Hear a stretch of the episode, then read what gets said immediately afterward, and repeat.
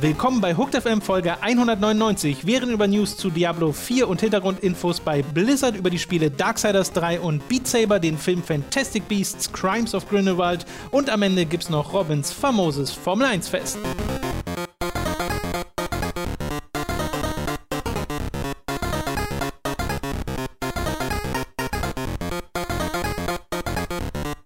Herzlich willkommen. Hahaha, bin ich einfach mal reingegrätscht. Mein Name ist Robin Schweiger. Meine und mir gegenüber geklaut. steht Thomas Goik. Hallo. Jetzt muss er auch den Rest moderieren. Äh, wir sind der Podcast Lester Sch- Nein. Rats Na, Giga Ähm. Radio. na fast. Ah, Time to 3. Hooked FM. Da habe ich's. Ich gebe an bei meinem Co-Moderator. Thomas Goik. Sehr professionell. Kein Problem. Äh, willkommen. Nach dieser geklauten Begrüßung möchte ich euch auch sehr äh, herzlich willkommen heißen zu Hooked FM Folge 199. Und äh, bevor wir loslegen, noch äh, mehrere kleine Hinweise. Zum einen, der Review Talk zu Pokémon Let's Go kommt noch. Den nehmen wir diese Woche auf. Voraussichtlich dafür aber auch mit Mats. Also die Verspätung hat dann zur Folge, dass wir da wahrscheinlich zu dritt sein werden. Und äh, Mats hat ja auch eine etwas eigene Perspektive auf äh, die Pokémon-Spiele, weil er erst im letzten Jahr dazugestoßen ist. Ist das schon sicher? Nur damit wir die Erwartungen dabei ist? Ja. Ich habe extra voraussichtlich gesagt, um mir das Voraussichtlich, okay. Fenster offen zu Dann lassen, möchte ich das falls auch nochmal betonen. Voraussichtlich. Äh, also der kommt dann noch auf jeden Fall, der Review Talk, ob mit oder ohne Mats. Nicht der Mats, hoffentlich der mit. Review Talk. Genau. Und die zweite Sache, am Wochenende erschien eine neue Folge Verrückte Spielewerbung, wo wir mit Leo zusammen äh, wieder ein paar alte, verrückte Werbeclips von Videospielen bewertet haben. Das hat wieder sehr viel Spaß gemacht. Das könnt ihr euch anschauen, wenn ihr 5 Dollar oder 5 Euro Patrons seid äh, oder Steady-Supporter. Und damit einhergehend noch ein kleiner Hinweis bei Patreon, weil ich da jetzt äh, an mehreren Stellen am Wochenende festgestellt habe, dass das nicht richtig rausgesendet wird an alle, die 5 Dollar oder mehr spenden. Äh, das liegt daran, dass man bei Patreon jetzt seit irgendwie drei, vier Wochen oder sowas nicht mehr einstellt, das ist für alle ab 5 Dollar verfügbar, sondern das ist für alle in diesem, diesem und diesem Reward-Tier verfügbar, also im Alle-Inhalte-Tier, im Feedbacker-Tier. Und das führt scheinbar dazu, dass das nicht an Leute geschickt wird, die einfach nur 5 Dollar spenden oder mehr. Das war eigentlich schon immer so. Und nee, eigentlich nicht. Du kannst hast ja vorher sagen- so ab 5 Dollar gemacht. Genau, aber du kannst dann die Rewards anklicken. Zumindest Genau, konnte das- ich das bei vergangenen Patreons so machen. Das ging auch und da ging es noch an alle raus, aber jetzt scheint das Problem zu sein, dass es nur noch wirklich an die rausgeht, die ein Reward-Tier ausgewählt haben, nicht mehr an die, die einfach nur gesagt haben, nein, ich will einfach nur 5 Dollar spenden, ohne mir so ein Reward-Tier auszusuchen. Also, falls ihr einer von denen seid, geht mal am besten in die Patreon-Einstellung und guckt, ob das bei euch ausgewählt ist. Falls es danach immer noch nicht geht, ist es, glaube ich, wirklich ein Patreon-Bug. Ich habe zum Beispiel am, äh, äh, am Wochenende auch mit äh, Karma gechattet und äh, bei ihm sah es so aus, als wäre es wirklich ein Bug. Da muss man dann wahrscheinlich mal den Patreon-Support anschreiben, weil da wüsste ich jetzt ehrlich gesagt keine Lösung zu. Aber äh, ich hoffe, dass das bei möglichst wenigen der Fall sein wird, weil es haben sich jetzt auch nur, ich habe nur von zwei oder drei Leuten gelesen und ich weiß nicht, wie viele vielleicht auch gar nicht mitbekommen haben, dass da was war für Patreon. Äh, und die kriegen es vielleicht erst jetzt mit. Nur an der Stelle mal der Hinweis, falls ihr da noch Fragen habt, schreibt mich äh, am besten auf Twitter an, pauting-tom. Dann kriegen wir das hoffentlich so geklärt. Das nur dazu. Die zweite Sache zu Steady. Wir haben jetzt jährliche Abos aktiviert. Das heißt, ihr könnt jetzt auswählen, ob ihr bei Steady einfach monatlich dabei sein wollt und äh, von Monat zu Monat entscheiden könnt, okay, will ich noch weiter supporten oder nicht. Oder ob ihr ein jährlicher Supporter werdet, das ist dann äh, direkt verbunden mit einem kleinen Rabatt. Wenn ihr zum Beispiel jährlich den äh, äh, die Belohnungsstufe alle Inhalte wählt, also das, was normalerweise 5 Euro pro Monat kostet und ab der ihr bereits Zugriff auf alle exklusiven Sachen bekommt, dann kostet die pro Monat nur noch 4,50 Euro. Also, Also- man spart quasi einen Monat, äh, wenn ich es richtig in Erinnerung habe. Ich meine, ich meine, das kostet 55 Euro. Äh, naja, anstatt aber 50. Ist das nicht so? Habe ich das falsch im Kopf? 12 mal 50 Cent sind ja noch ein bisschen mehr. Ich habe es jetzt nicht durchgerechnet. Ja, okay, dann aber äh, äh, so ungefähr ist es ein Monat, Ja. den, den du sparst. Und genau, das ist einfach eine Option, die jetzt aktiviert ist. Äh, wir hatten da noch eine Sache, die wir mit Steady klären sollten und haben es ehrlich gesagt auch einfach ein paar Wochen vergessen. Und äh, Maybe. Vielleicht sind wir nicht die bestorganisiertesten Leute Was? unter dieser Sonne. äh, aber jedenfalls geht das jetzt. Ihr könnt jetzt jährlich bei Steady abonnieren, falls ihr denn möchtet. Gut, das soll es gewesen sein zu den Intro-Sachen. Wir kommen zu der News, der einen News, die wir besprechen werden Oha. diese Woche. Hoffentlich ist die größte News des Jahres. Es ist eine sehr coole News, finde ich. Und zwar gibt es einen Kotaku-Artikel mal wieder von Jason Schreier, der Mann, der für 90 Prozent der Spiele-News sorgt, gefühlt, äh, der basierend auf Gesprächen mit mehreren internen Quellen bei Activision Blizzard, beziehungsweise bei Blizzard im Speziellen, einen äh, Artikel verfasst hat, einen Report verfasst hat über äh, die Vergangenheit, Gegenwart und Zukunft von Diablo, so heißt er auch, nur halt auf Englisch logischerweise, in dem so ein paar schöne Details drin sind, die ein bisschen erleuchten, was so passiert hinter den Kulissen bei Blizzard, weil man das ja auch nicht so richtig wusste vorher.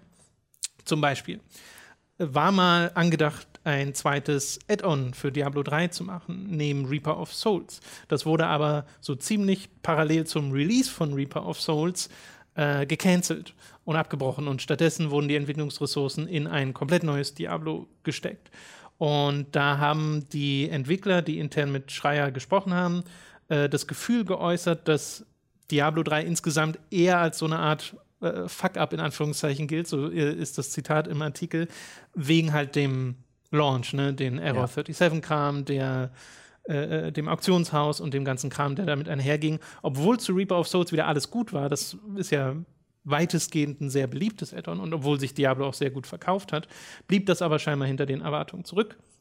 Und da wurde dann gesagt, nee, wir machen jetzt ein neues Ding. Was viele der Entwickler von dem Diablo-Team nicht so toll fanden, äh, weil sie meinten, sie haben gerade ein echt gutes Team, sie haben gerade einen echt guten Flow und das nächste Add-on wäre jetzt wahrscheinlich schon längst draußen, wenn sie es entwickelt hätten. Äh, und das hat das Entwicklerteam wohl auch ein bisschen verstreut. Die Tatsache, dass da jetzt ein Ja. ganz neues Spiel äh, entwickelt wurde. Und äh, das war da keine sonderlich beliebte Entscheidung. Dieses neue Diablo, Diablo 4, äh, trug damals den Codenamen Hades, Hades, war ein Third-Person von Dark Souls inspiriertes Actionspiel. Hey, dies.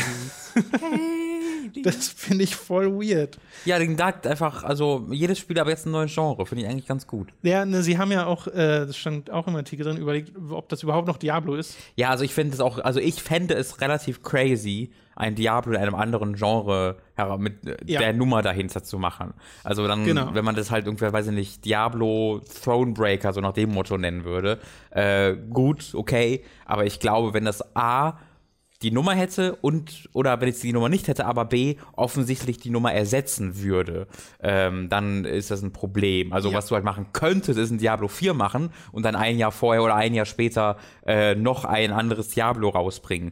Was du, glaube ich, nicht machen solltest, ist halt nach äh, Jahren Wartezeit nach Diablo 3, Diablo 4 rausbringen. Das ist dann was völlig anderes. Ja, ich selbst ich als halt- jemand, der mit dem Genre, also ich würde mit Diablo 4 in dieser Form wahrscheinlich sehr viel mehr Spaß haben, aber Hm. ich weiß, dass das für die Fans ein richtiger Tritt in die Eier wäre. Ja, ich glaube, auch ein Spin-off wäre da wahrscheinlich geschickter. Ja. Äh, ich fände das tatsächlich super spannend. So, also ich könnte es mir vorstellen, in der Diablo-Welt ein anderes Spiel als ein Hack'n'Slash zu haben. Aber ähm, ist vollkommen irrelevant, weil das wurde 2016 auch gecancelt, dieses Projekt Hades. Also falls das für euch jetzt interessant klang, äh, sorry, nicht mehr aktiv in Entwicklung. Da wurde die Entwicklung nämlich äh, resettet und ein neues Diablo 4 wurde entwickelt. Das ist momentan immer noch in Entwicklung, trägt den Codenamen Fenris und soll laut Aussagen vieler interner Entwickler eine sehr starke Vision haben. Also da waren einige der Leute, mit denen Schreier gesprochen hat, Fans von. Äh, Design Director ist da, ähm, verzeiht, falls ich den Namen aus falsch ausspreche, Luis Barriga, der äh, zum Beispiel auch äh, einer der Lead-Designer, glaube ich, zwischenzeitlich mal war an World of Warcraft, auf jeden Fall an World of Warcraft mitgearbeitet hat. Und dessen Vision ist einfach ein sehr viel finsteres Diablo zu machen. Wesentlich mehr Diablo 2 als Diablo 3, was ich ganz witzig finde, weil darüber haben wir auch mal geredet äh, in jüngerer Vergangenheit. Äh, das wäre tatsächlich meine Schätzung gewesen für das nächste Diablo, dass das wieder sehr düster wird. Ja.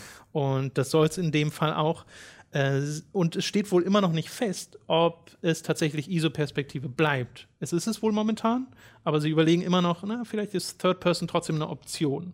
Genau, die Optionen zu, anzubieten, die, das fände ich eigentlich auch, weil das ist jetzt auch nichts Neues. Also so ein Dragon Age ähm, hat das bereits 2009 gemacht, dass du da in Third Person durch die Gegend läufst, aber dann in den Kämpfen rauszoomen kannst. Ja. Ähm, und Diablo hat ja auch Story-Sequenzen, wo Geschichten erzählen werden können, wo man in diesen Städten rumlaufen kann oder Dörfern, wie man das nennen möchte.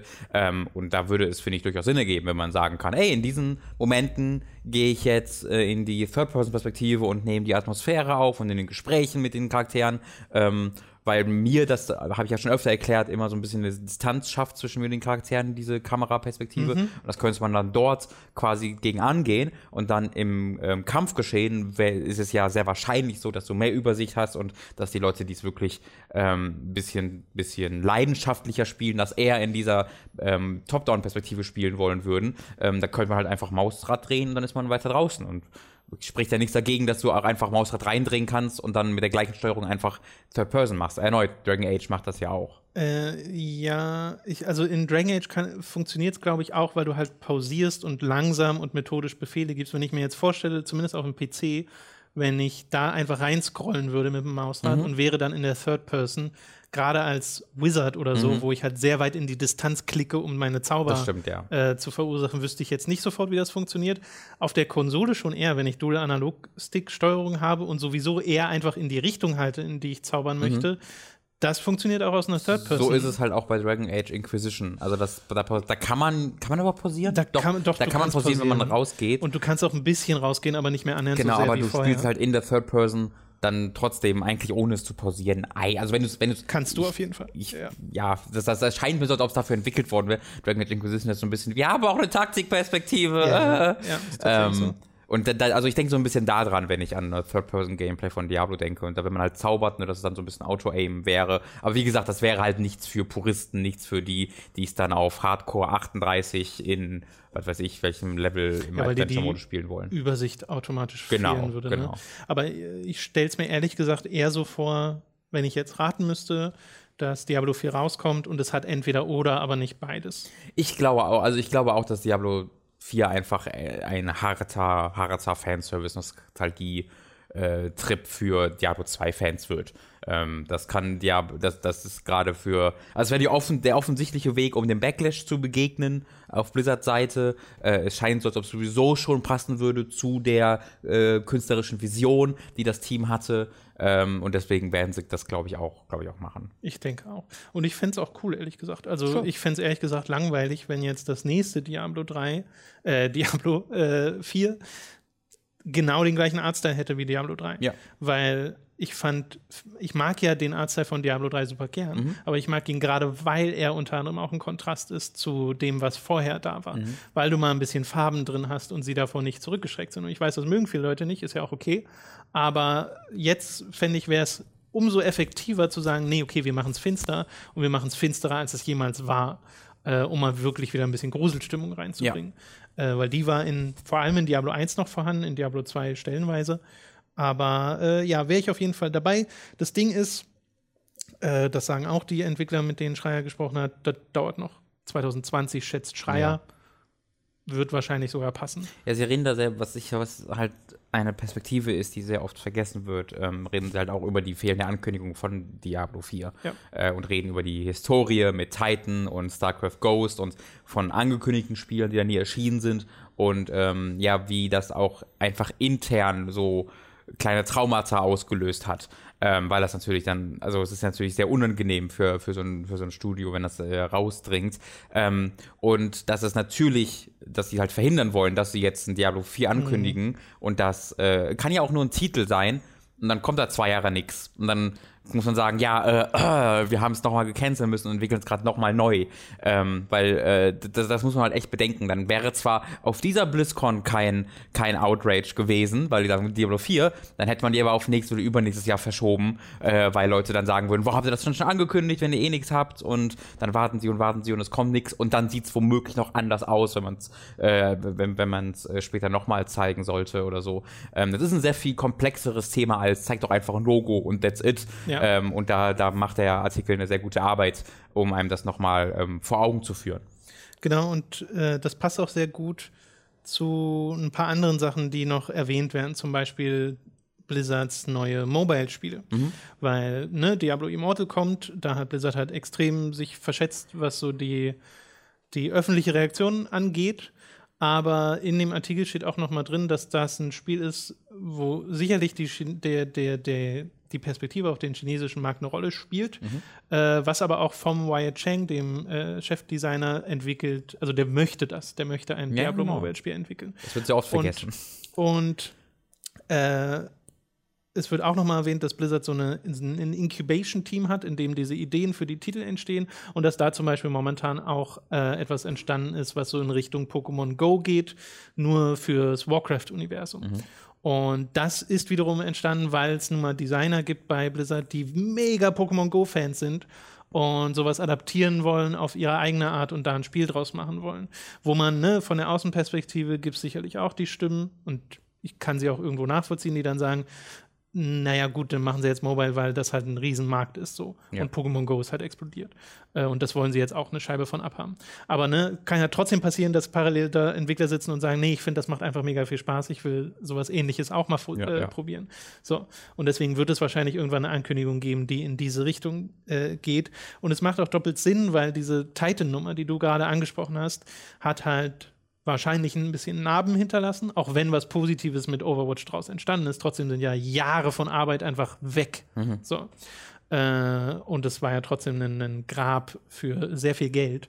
Und dass da jetzt ein Verlangen existiert, in vielen langjährigen Blizzard-Entwicklern eher kleine Projekte zu machen, ja. die nicht, wie jetzt zum Beispiel Diablo 4, wieder ewig dauern. Und wo du Entwicklung. mit guter Wahrscheinlichkeit nicht an der äh, Vervollständigung teilhaben wirst, sondern vielleicht nur. Ja, weil es nochmal gecancelt wird genau. oder sonst irgendwas. Genau. genau. Also äh, Mich das sind Gedanken, die die Leute da sicher haben. Da kann ich dann auch nachvollziehen, dass man sagt, nee, ich mache jetzt lieber mal ein kleines Mobile-Spiel, was dann tatsächlich auch rauskommt in zwei Jahren. Ja, also wenn, vor allen Dingen, wenn es deinen eigenen äh, Interessen halt mehr entspricht, als das womöglich ja. ganz große AAA-Spiel. Mir erinnert das so ein bisschen an die ähm, Hintergrundgeschichte der letzten zehn Jahre von Rare, ähm, weil das war ja auch so das Ding mit Kinect und Co. und irgendwie über die Jahre kann dann irgendwie auch intern und aus Microsoft so ein bisschen so raus, ja, die wollten halt auch an Kinect arbeiten. Also das Rare, was das heute existiert, das will nicht diese, die Leute, die da arbeiten, haben nicht so richtig Bock auf äh, Third-Person-Plattformer Collectathon-Spiele,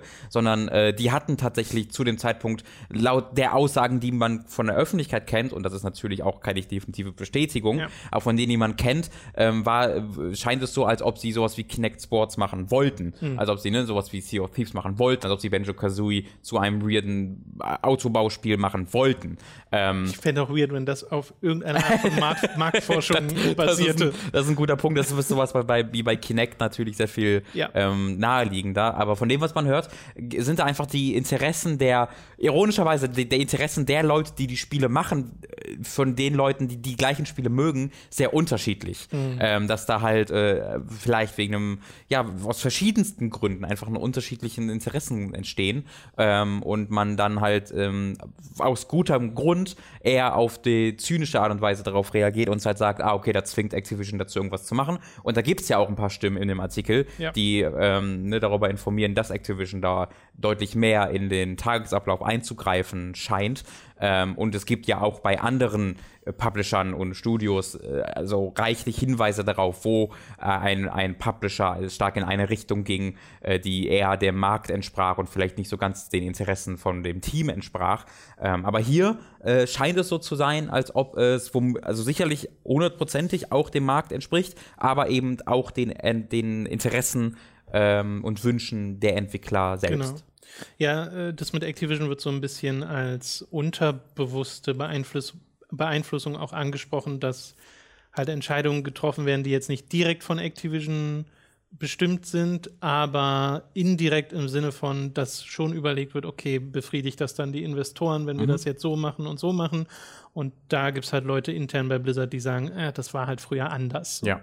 Ähm, ich fand auch witzig, es gibt ja noch so ein paar Stimmen, die dann Mike Morhan auch nochmal beschrieben haben als wirklich jemand, der, was ich eine übertriebene Formulierung finde, aber es passt irgendwie trotzdem ganz gut äh, zu dem Bild, was da gezeichnet wird, dem so Sachen wie Profit egal sind. Hm. Aber das glaube ich nicht, dass dem Profit egal war. Ja, das Aktionshaus kommen wir da irgendwie ein bisschen unfassend ja, gut, vor. Ich habe keine Ahnung, wie sehr er in, da ja. beteiligt war an den verschiedensten Entscheidungen.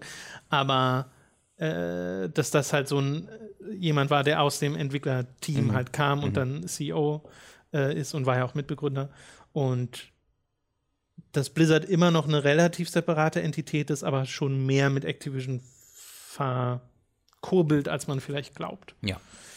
Okay, ich glaube, das sind so die großen Sachen aus dem Artikel, die Mhm. so besprechenswert waren. Fand ich wirklich super interessant, das Ding durchzulesen, Ja. weil diese Interna von Blizzard kriegt man halt selten und auch seltener, weil sie halt wahrscheinlich auch nach Titan einfach keinen Bock mehr hatten auf genau diese Art von Story. Yep. Dass nur rauskommt, ja, wir haben schon mal Diablo gecancelt und das ist das zweite Projekt und äh, äh, weil natürlich ist das eigentlich blöd. Ja, und aber ich- gleichzeitig ist es super interessant. Ist so super, du musst dich auch bedenken, wann wurde Overwatch angekündigt? 13 oder so? Kommt das hin? Vielleicht kann noch 14 raus, oder? Oh, ja, Ich glaube, 14 war dann Beta und 15 Release. Ja, also es Oder würde zumindest, 15 also irgendwas in 16 dem? Zeitraum ist es ja.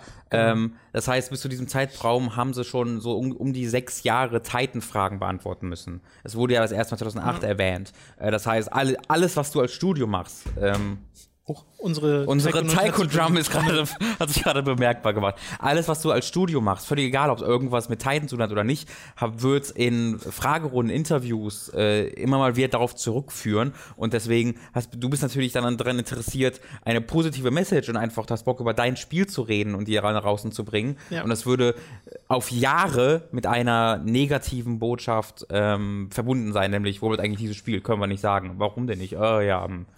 Naja, vor allem, weil Titan noch so eine Erwartungshaltung hatte als das nächste MMO von den World of Warcraft-Machern. ja, genau. Äh, das kommt ja bei Blizzard auch noch hinzu. Okay, das soll es tatsächlich gewesen sein zu den News für diese Woche. Wobei eigentlich jedes MMO das nächste MMO der World of Warcraft-Macher ist, weil alle World of Warcraft-Macher mittlerweile in Verstreut sind 37 so. Entwicklerstudios arbeiten, alle MMOs gemacht haben irgendwann mal. Und es kommen jetzt erstmal keine MMOs mehr. Ja. Zeit für eine kleine Werbeunterbrechung. Über audible.de slash hook könnt ihr ein kostenloses Probeabo beim Hörbuchdienst Audible abschließen und erhaltet folglich das erste Hörbuch eurer Wahl umsonst, das ihr auch über diesen kostenlosen Probemonat hinaus behalten könnt. Also audible.de slash hook für euer kostenloses Probeabo. Außerdem sei an der Stelle unser Shop bei getshirts.de empfohlen. Da könnt ihr euch nämlich Shirts, Pullover, Tassen, Mauspads und mehr mit Hooked und Time to 3 Motiven holen. Den Link dazu findet ihr in der Beschreibung und auf unserer Website. Also schaut da mal vorbei. Schließlich gibt es dann noch unseren Amazon Affiliate Link, über den ihr Spiele, Filme, Serien oder was ihr sonst eben gerade noch so braucht bestellen könnt. Und auch den findet ihr in der Beschreibung. Wir reden über die Spiele, die wir letzte Woche gespielt haben, angefangen mit dem wahrscheinlich größten Release, ohne dass es ein allzu wahnsinnig großer Release ist, falls das Sinn ergibt. Äh, einem Spiel, auf das wir uns beide tatsächlich gefreut haben. Äh, ich habe das allerdings jetzt nur ganz kurz angespielt. Du hast es intensiv gespielt, nämlich Darksiders 3, das von THQ Nordic jetzt rausgebracht wurde. Viele alte Leute von Darksiders dabei im Team. Und hoffentlich einen Third-Person-Action-Adventure, so im Stile von Darksiders, mit ein bisschen Dungeons, ein bisschen Rätsel, ein bisschen Action, alles aber gut balanciert. Ne, Robin? Ich bin voller Gefühle, Tom. äh, weil gerade hast du gesagt, so das Darksiders 3 ist raus. Dann hat mein Herz uh, so einen kleinen Jump gemacht und ich habe so ein Herzklopfen bekommen, weil das freut mich so zu hören. Auf der anderen Seite mache ich das Spiel nicht. Das ist ein echtes Problem für Ja, mich als Fan der ein Reihe. Problem. Ähm, nee, das ist leider für mich eine echte, ziemliche Enttäuschung, Darksiders 3. Nicht, weil es ein Komplettreinfall ist. Ähm, Mhm. Ich hatte da durchaus Momente mit, wo ich Spaß dran hatte und ähm, hab's ja auch durchgespielt und habe mich jetzt nicht gequält. Zumindest nicht immer. Weil teilweise musste ich mich quälen. Ähm, es war ein Spiel, was durchsetzt war von Frustration, sowohl auf spielerischer als auch auf technischer Ebene. Es ist ein Spiel, ähm, wo, also wo man sagen könnte, dem sieht man das Budget an, aber das ist eigentlich eine Untertreibung, weil das Spiel sieht halt nicht nur furchtbar aus, sondern läuft auch furchtbar, ist voller Glitches, stürzt ab immer wieder, hat Tonaussetzer, während Zwischensequenzen erscheinen und verschwinden Charaktere. Ähm, das ist wirklich ein technisches, ziemliches Desaster und sieht nicht aus wie ein Spiel, was von ein paar Dutzend Leuten entwickelt wurde. Weil, also das, das kennt man besser, auch im Indie-Markt. Ähm, und es ist dann vor allen Dingen ein Spiel, ähm, was mich ein bisschen vom Kopf gestoßen hat, wo ich dann aber versucht habe, mich darauf einzulassen, nämlich, dass es dann wieder eine starke Abkehr von den alten Darksiders-Spielen ist. Es ist also nicht von dem, was ich dachte zuerst, was ist. Es ist nicht einfach eine Fortsetzung von Darksiders 1 spielmechanisch, ist aber auch nicht eine Fortsetzung von Darksiders 2 spielmechanisch, sondern es ist jetzt Dark Souls. Beziehungsweise eigentlich passender ist es eher The Search ähm, von den Umgebungen und her, den fehlenden Umgebungen her. Ähm, in dem Sinne, dass du keine Dungeons mehr hast. Es gibt keine Dungeons mehr in Darksiders 3. Du hast nur sehr wenige Puzzle, so eine Handvoll vielleicht, was seltsam ist, weil wer Darksiders 1 gespielt hat, immer wenn du da so ein Puzzle gelöst hast, gab es so ein dü -dü -dü -düm, so Genau. einen Jingle, der abgespielt. Exakt diesen Jingle gibt's immer noch, nur den hörst du dann halt so vier, fünf Mal im Spiel, was total seltsam wirkt. Ähm, stattdessen läufst du eben durch eine komplett miteinander verbundene Welt. Also du kommst überall hin, Ja. äh, indem du einfach hinläufst, ähm, die dann durchsetzt ist von Bonfiren. Das sind äh, halt hier, wird, wird diese Rolle von dem Händler Vulgrim, der aus den ersten beiden Teilen äh, bekannt ist, äh, übernommen. Aber es sind exakt Bonfire, nämlich da äh, ist dann auch der Checkpoint. Oftmals liegen diese Checkpoints recht weit voneinander weg, sodass du, wenn du stirbst, an diesen Checkpoint zurückgesetzt wirst und dann auch noch mal ein paar Minuten spielen musst. Du verlierst auch wie in Dark Souls deine Seelen, deine Währung und musst sie dann zurückholen. Ich glaube allerdings, man verliert sie hier nicht, wenn man nochmal stirbt. Da bin ich mir nicht so ganz sicher, das habe ich nie so ganz durchblickt, Okay. ähm, wann und ob die verschwinden. Aber ich glaube, die verschwinden nicht. Ähm, nichtsdestotrotz führte das bei mir dazu, dass es bei mir immer wieder zu einem sehr frustrierenden Spielerlebnis wurde, weil ich Darksiders 3 nicht langsam und methodisch spielen möchte. Ähm, das Kampfsystem ähnelt halt sehr dem aus dem ersten Teil, äh, in dem Sinne, dass du ähm, Kombos mit äh, hauptsächlich mit einer Taste hast, aber du hast halt mit der zweiten Taste dann eine Zweitwaffe, eben wie in Darksiders auch. Ähm, du hast dann aber weniger Kombos als in Darksiders 1, weil du kaufst dir keinen dazu. In Darksiders 1 ist das ganze Upgrade-System, dass du dir im Grunde nicht nur das Ganze, aber du hast ganz viele Sachen, die du kaufen kannst, aber du kannst eben auch neue Moves kaufen. Im zweiten Jahr auch. Im zweiten auch, im Genau. diesem nicht. Da hast du am Anfang deine Bewegungen und Ja. hast du halt äh, zum Ende noch genauso. Ähm, deswegen fehlte da bei mir so ein bisschen der Fortschritt. Aber ähm, es ist, passiert halt immer mal wieder, dass du, wenn du in dieser Welt unterwegs bist, du diese Gegner, die Gegner triffst und die Gegner hauen dich halt regelmäßig mit drei Schlägen tot.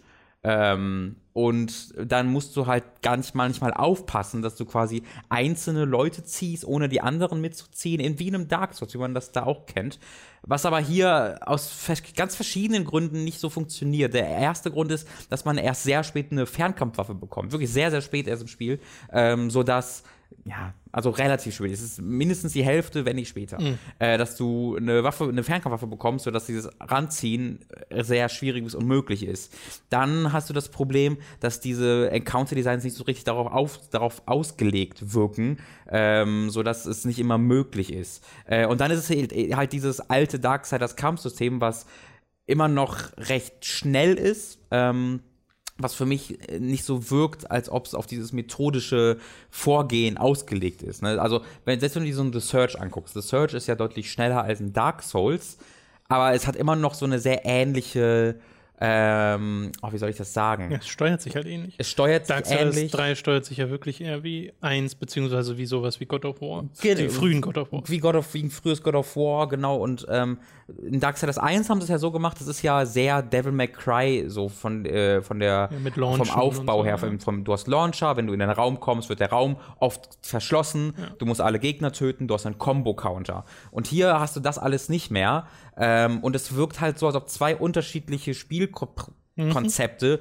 so mit ganz viel Gewalt aufeinander gepresst wurden und du merkst ganz Zeit, wie so die Nähte links und rechts so, ähm, so gerade so halten, teilweise aber auch kaputt gehen und es wirkt nie so, als ob man hier ein einheitlich stimmiges Spielerlebnis Ja. hätte, sondern als ob äh, ein Konzept auf ein anderes Konzept draufgepresst würde, ohne dass das irgendwie zusammenpasst.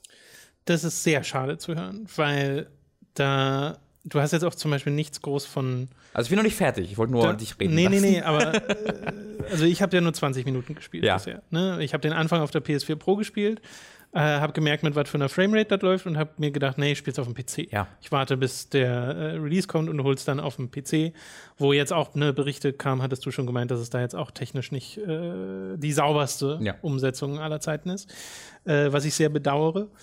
Aber wenn das Kampfsystem nicht funktioniert, dann funktioniert ja gefühlt 80 Prozent des Spiels. Also das oder Kampfsystem funktioniert schon, ähm, wenn du halt in einem Kampf bist, dann, dann funktioniert das so, wie es halt auch die alten, den alten Dark Souls. Okay. Äh, Dark Souls, sag ich schon. Aber es gibt diese Spitzen. alten es gibt diese, diese Frustrationsspitzen, wenn okay. du an eine Straße kommst, wo dann halt diese vier Gegner positioniert sind und dann ist vielleicht dann patrouilliert noch einer, der dann auch dazu kommt und die, dann haut dich jeder von denen nach drei Schlägen tot, sodass du so defensiv spielen musst, dass das nicht einhergeht mit dem Spiel, mit dem, mit dem Spielgefühl.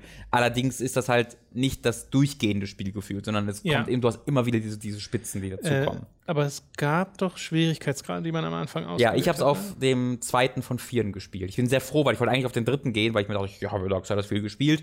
Ähm, aber der zweite ist insgesamt, also es ist halt so ein, so ein Schwierigkeitsgrad, weil ich hatte Bosse, die ich wirklich im ersten Versuch, ohne irgendwie Schaden zu nehmen, einfach weggeschlonzt habe, weil ich zu dem Zeitpunkt einfach gerade zu, ja. zufällig gut gelevelt war. Du levelst immer noch und das machst du einfach mehr Stärke, damit du mehr Schaden machst. Äh, oder mehr, du hast aus drei Sachen. Du kannst entweder mehr Schaden machen, du kannst mehr Leben bekommen oder du kannst besseren Konterschaden machen, weil du halt, wenn du ausweichst, okay. wenn du dodgst ja. und dann zum letzten Sekunde dodgst, hast du halt einen Konterangriff.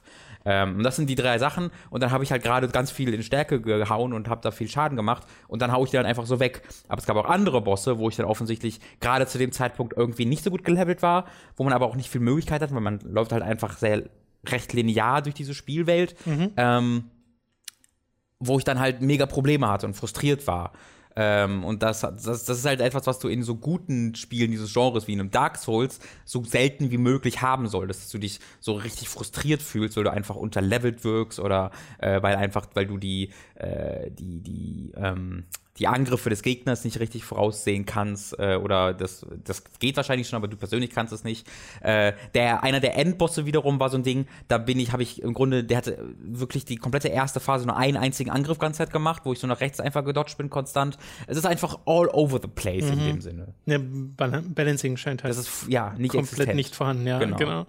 Äh, okay, aber wenn jetzt jemand neu anfangen würde und du würdest sagen, um diese Spitzen zu vermeiden, versuch mal einen Schwierigkeitsgrad geringer oder ist das, also, läufst da, du dann Gefahr, dass der Rest ja, ja, genau. zu easy wird? Dann wird es dann wird's zum großen Teilen wirklich deutlich zu einfach. Okay. Ähm, da kann man nicht so wirklich mit den Schwierigkeitsgraden gegen ankommen, weil es halt einfach so all over the place ist wenn ich gerade eh kurz die Bosse erwähnt habe, wir kommen gleich noch zu anderen Sachen, aber es gibt ja. so, also die Bosse sind auch sehr viel mehr jetzt Dark Souls-Bosse, weniger, also in den früheren Spielen waren es ja oft so Puzzle, wie das oft in so Dungeon-Spielen ja. ist, dass ein Boss eigentlich mehr ein Puzzle ist, unter Zeitdruck, als ein Kampf. Äh, es gibt hier einen Boss, der den ich fast eins zu eins einem Dark Souls Boss zuordnen kann. Okay. Äh, also ich kann sagen, es gibt Ornstein und Smaug fast eins zu eins in diesem Spiel und der Smaug hat fast eins zu eins die gleiche Waffe, hat zwei, ein, ein auf jeden Fall, ich glaube, zwei Moves, die, die identisch sind fast. Ähm, also, äh, weißt du doch diesen, diesen Move von Ornstein, wenn er mit seiner fetten Keule so auf dich zurennt und die dann ja, nach oben, ja, die der macht exakt, also wirklich eins zu eins das Gleiche. Und es sind halt auch zwei Leute.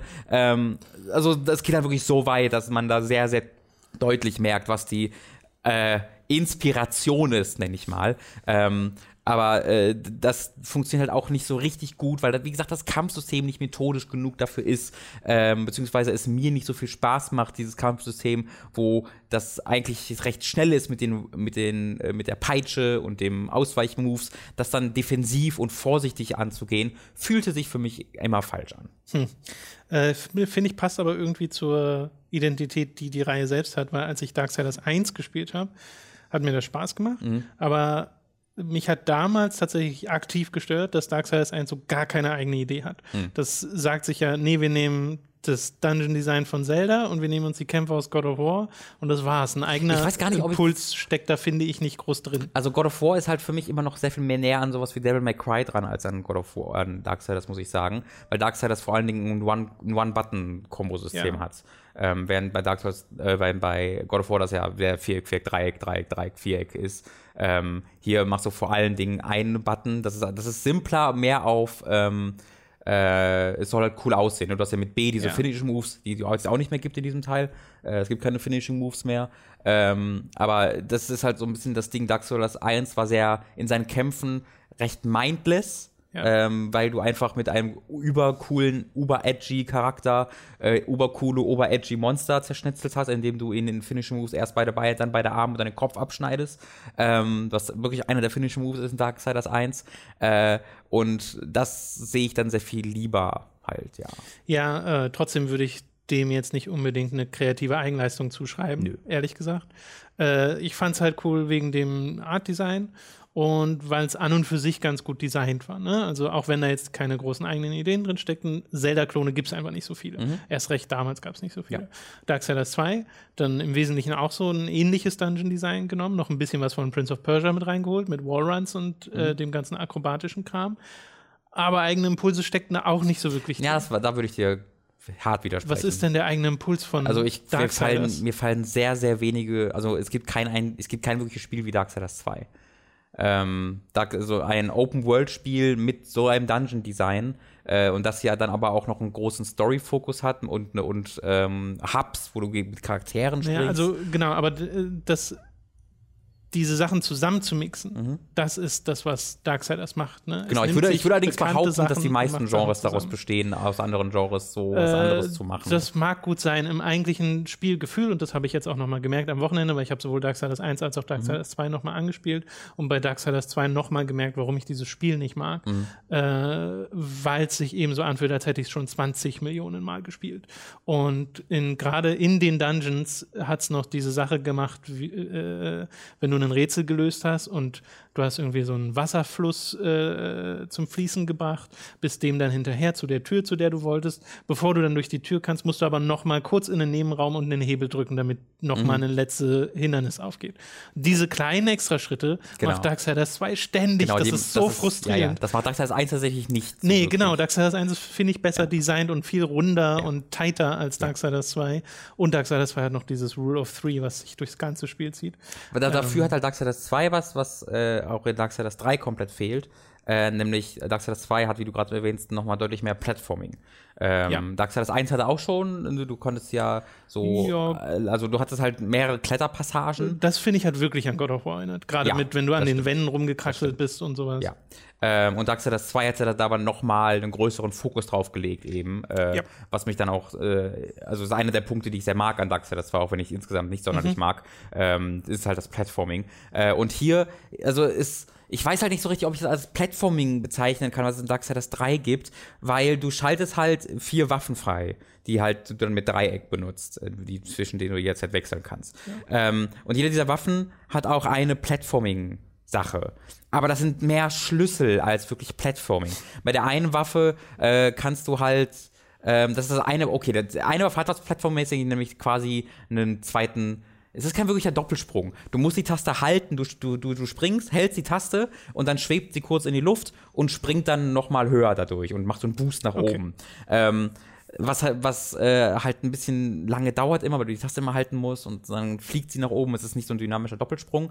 Ähm, aber man merkt ja, dass es dann auch dafür vorgesehen, dass du bestimmte Kanten dann überspringen kannst. Mhm. Und die anderen drei übernehmen, sind dann eigentlich einfach Schlüssel, damit du dann durch äh, vorherige ähm, durch, durch, durch vorherige Wände durchkommst, weil es dann irgendwie hier ist Lava, jetzt kannst du durch die Lava laufen. Oder hier mit diesem Ding kannst du jetzt so, ähm, weil es so eismäßig ist, dich an Wänden festhalten und von einer Wand zur anderen springen, aber nur an den Wänden, die wir blau markiert haben, den drei im ganzen Spiel. ähm, und deswegen kannst du jetzt dahin, wo du vorher nicht hin okay. konntest. Und das sind halt, weißt du, mit Platforming ähm, ja, stelle ja, ich mir ja. eigentlich vor, dass da Sachen miteinander kombiniert werden. Und da gibt's ja eigentlich einfach, also das größte Platforming Plattform mit dem ganzen Spiel ist eigentlich der erste Boss, den ich auch auf der äh, Gamescom gespielt habe, gegen Envy, wo man einmal nach oben klettern muss mhm. äh, in einer Phase in ihrem Bosskampf. Äh, und ansonsten hast du, äh, hältst du ab und zu die Vierecktaste, um mit deiner Peitsche dich so lianenmäßig durch die Gegend zu schwingen. Aber Plattforming-Herausforderungen gibt es eigentlich nicht mehr.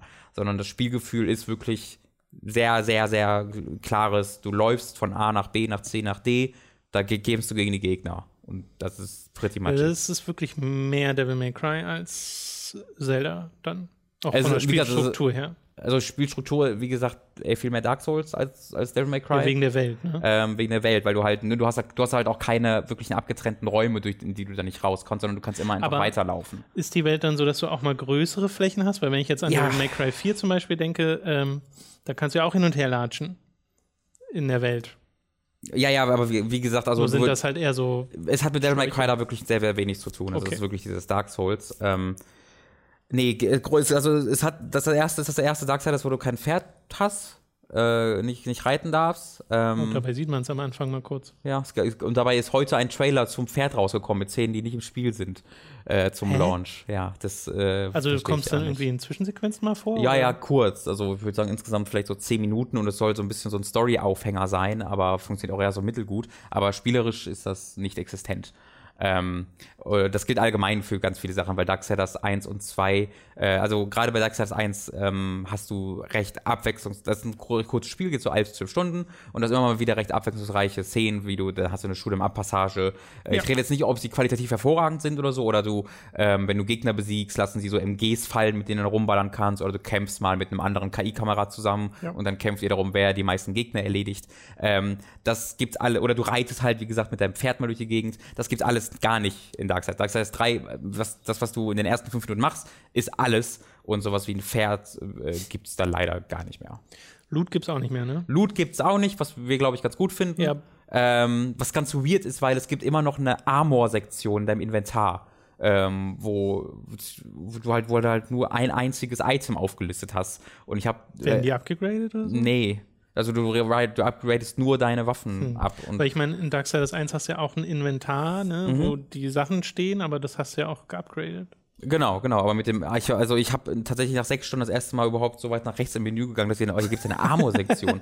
und ich habe auch nicht verstanden, wieso, weil ich habe das Es- Spiel durchgespielt und keine Armor es gefunden. Klingt aber irgendwie auch nach einem Spiel, was vielleicht auch irgendwann in seiner Entwicklung mal einen Wechsel durchgemacht hat. Mhm. Weil das wirkt ja wirklich wie zwei Konzepte, die einfach nicht gut miteinander si sich vermischen Ja. äh, und da eher gegeneinander arbeiten als miteinander. Vor allem, weil du jetzt immer sagst, ja, Dark Souls, aber nie in einem positiven Mhm. Nee, überhaupt Vergleich, nicht. Sondern immer so dieses, ja, wie Dark Souls, aber es funktioniert nicht. Ich habe gerade schon mal The Search erwähnt. Das ist Ja, natürlich ein sehr viel ja. besserer Vergleich. Und zwar wegen einem Grund. Das ist so ziemlich, das ist eigentlich mein größter Kritik im ganzen Spiel, ist nämlich die Umgebung und das Welt und das Weltendesign. Ähm, weil ich un also das ist eines der langweiligsten, eine der langweiligsten, uninspiriertesten Welten, in denen ich je unterwegs war. Es ist absolut unfassbar, wie ideenlos hier ist. Du rennst wirklich von U-Bahn-System zu Lagerhalle, zu Kanalisation, äh, hier nochmal eine etwas braunere Lagerhalle, Spiel vorbei. Das ist unglaublich. Es gibt eine coole Sektion in diesem ganzen Spiel und das ist so eine Unterwasserwelt, weil sie da mal bunte Pflanzen hinhauen und das ist so, oh, Farben. Ansonsten ist das alles so ein von Vaseline, mit Vaseline überstreichter, verwaschener Blob von Grau und Braun. Und dann hast du halt ein Dark Souls Level Design, wo du ohne Karte da durchrennst. Die Sache ist, in jedem dieser, es gibt so vier, fünf äh, Gebiete im Großen und Ganzen, die so unterteilt sind in unterschiedliche grafische Unterarten. Hier hast du jetzt das U-Bahn-Gebiet und hier hast du das Lagerhallengebiet. Die, und jedes dieser Gebiete hat aber so gefühlt zwölf Assets fürs gesamte Gebiet und besteht dann fast ausschließlich aus Tunneln. Einfach nur aus Tunneln und engen Räumen, die mit exakt dem gleichen Mobiliar, nämlich so alten Paletten und einem Fass äh, durch, durch, durchsetzt sind, sodass es mir unmöglich war, mich da irgendwie auszukennen. Ja. So, also, ich habe auch nochmal da in Darksiders reingespielt, weil ich mir auch in Erinnerung hatte, Darksiders 1 war doch auch vor allen Dingen so Kanali äh, äh, U-Bahn und Städte und so. Wieso hat mir das da denn besser gefallen? Bei Darksiders hast du zwar auch diese eigentlich recht langweilige Menschenwelt vor allen Dingen, aber zum Beispiel du triffst dann, wenn du ein Tor aufmachen musst, ist das mal ein riesiger Steingolem. Oder du hast hier so ein übelst durchdesignte äh, Kathedrale, wo du dann eigentlich so Dämonentore hast oder sonst irgendwas. Sowas hast du hier nicht. Sämtliche Abkürzungen, die du eben wie auch in so einem Dark Souls freischaltest, sind einfach so Blechtore, wo dann Fury einen Hebel umlegt und dann geht dieses Blechtor langsam auf.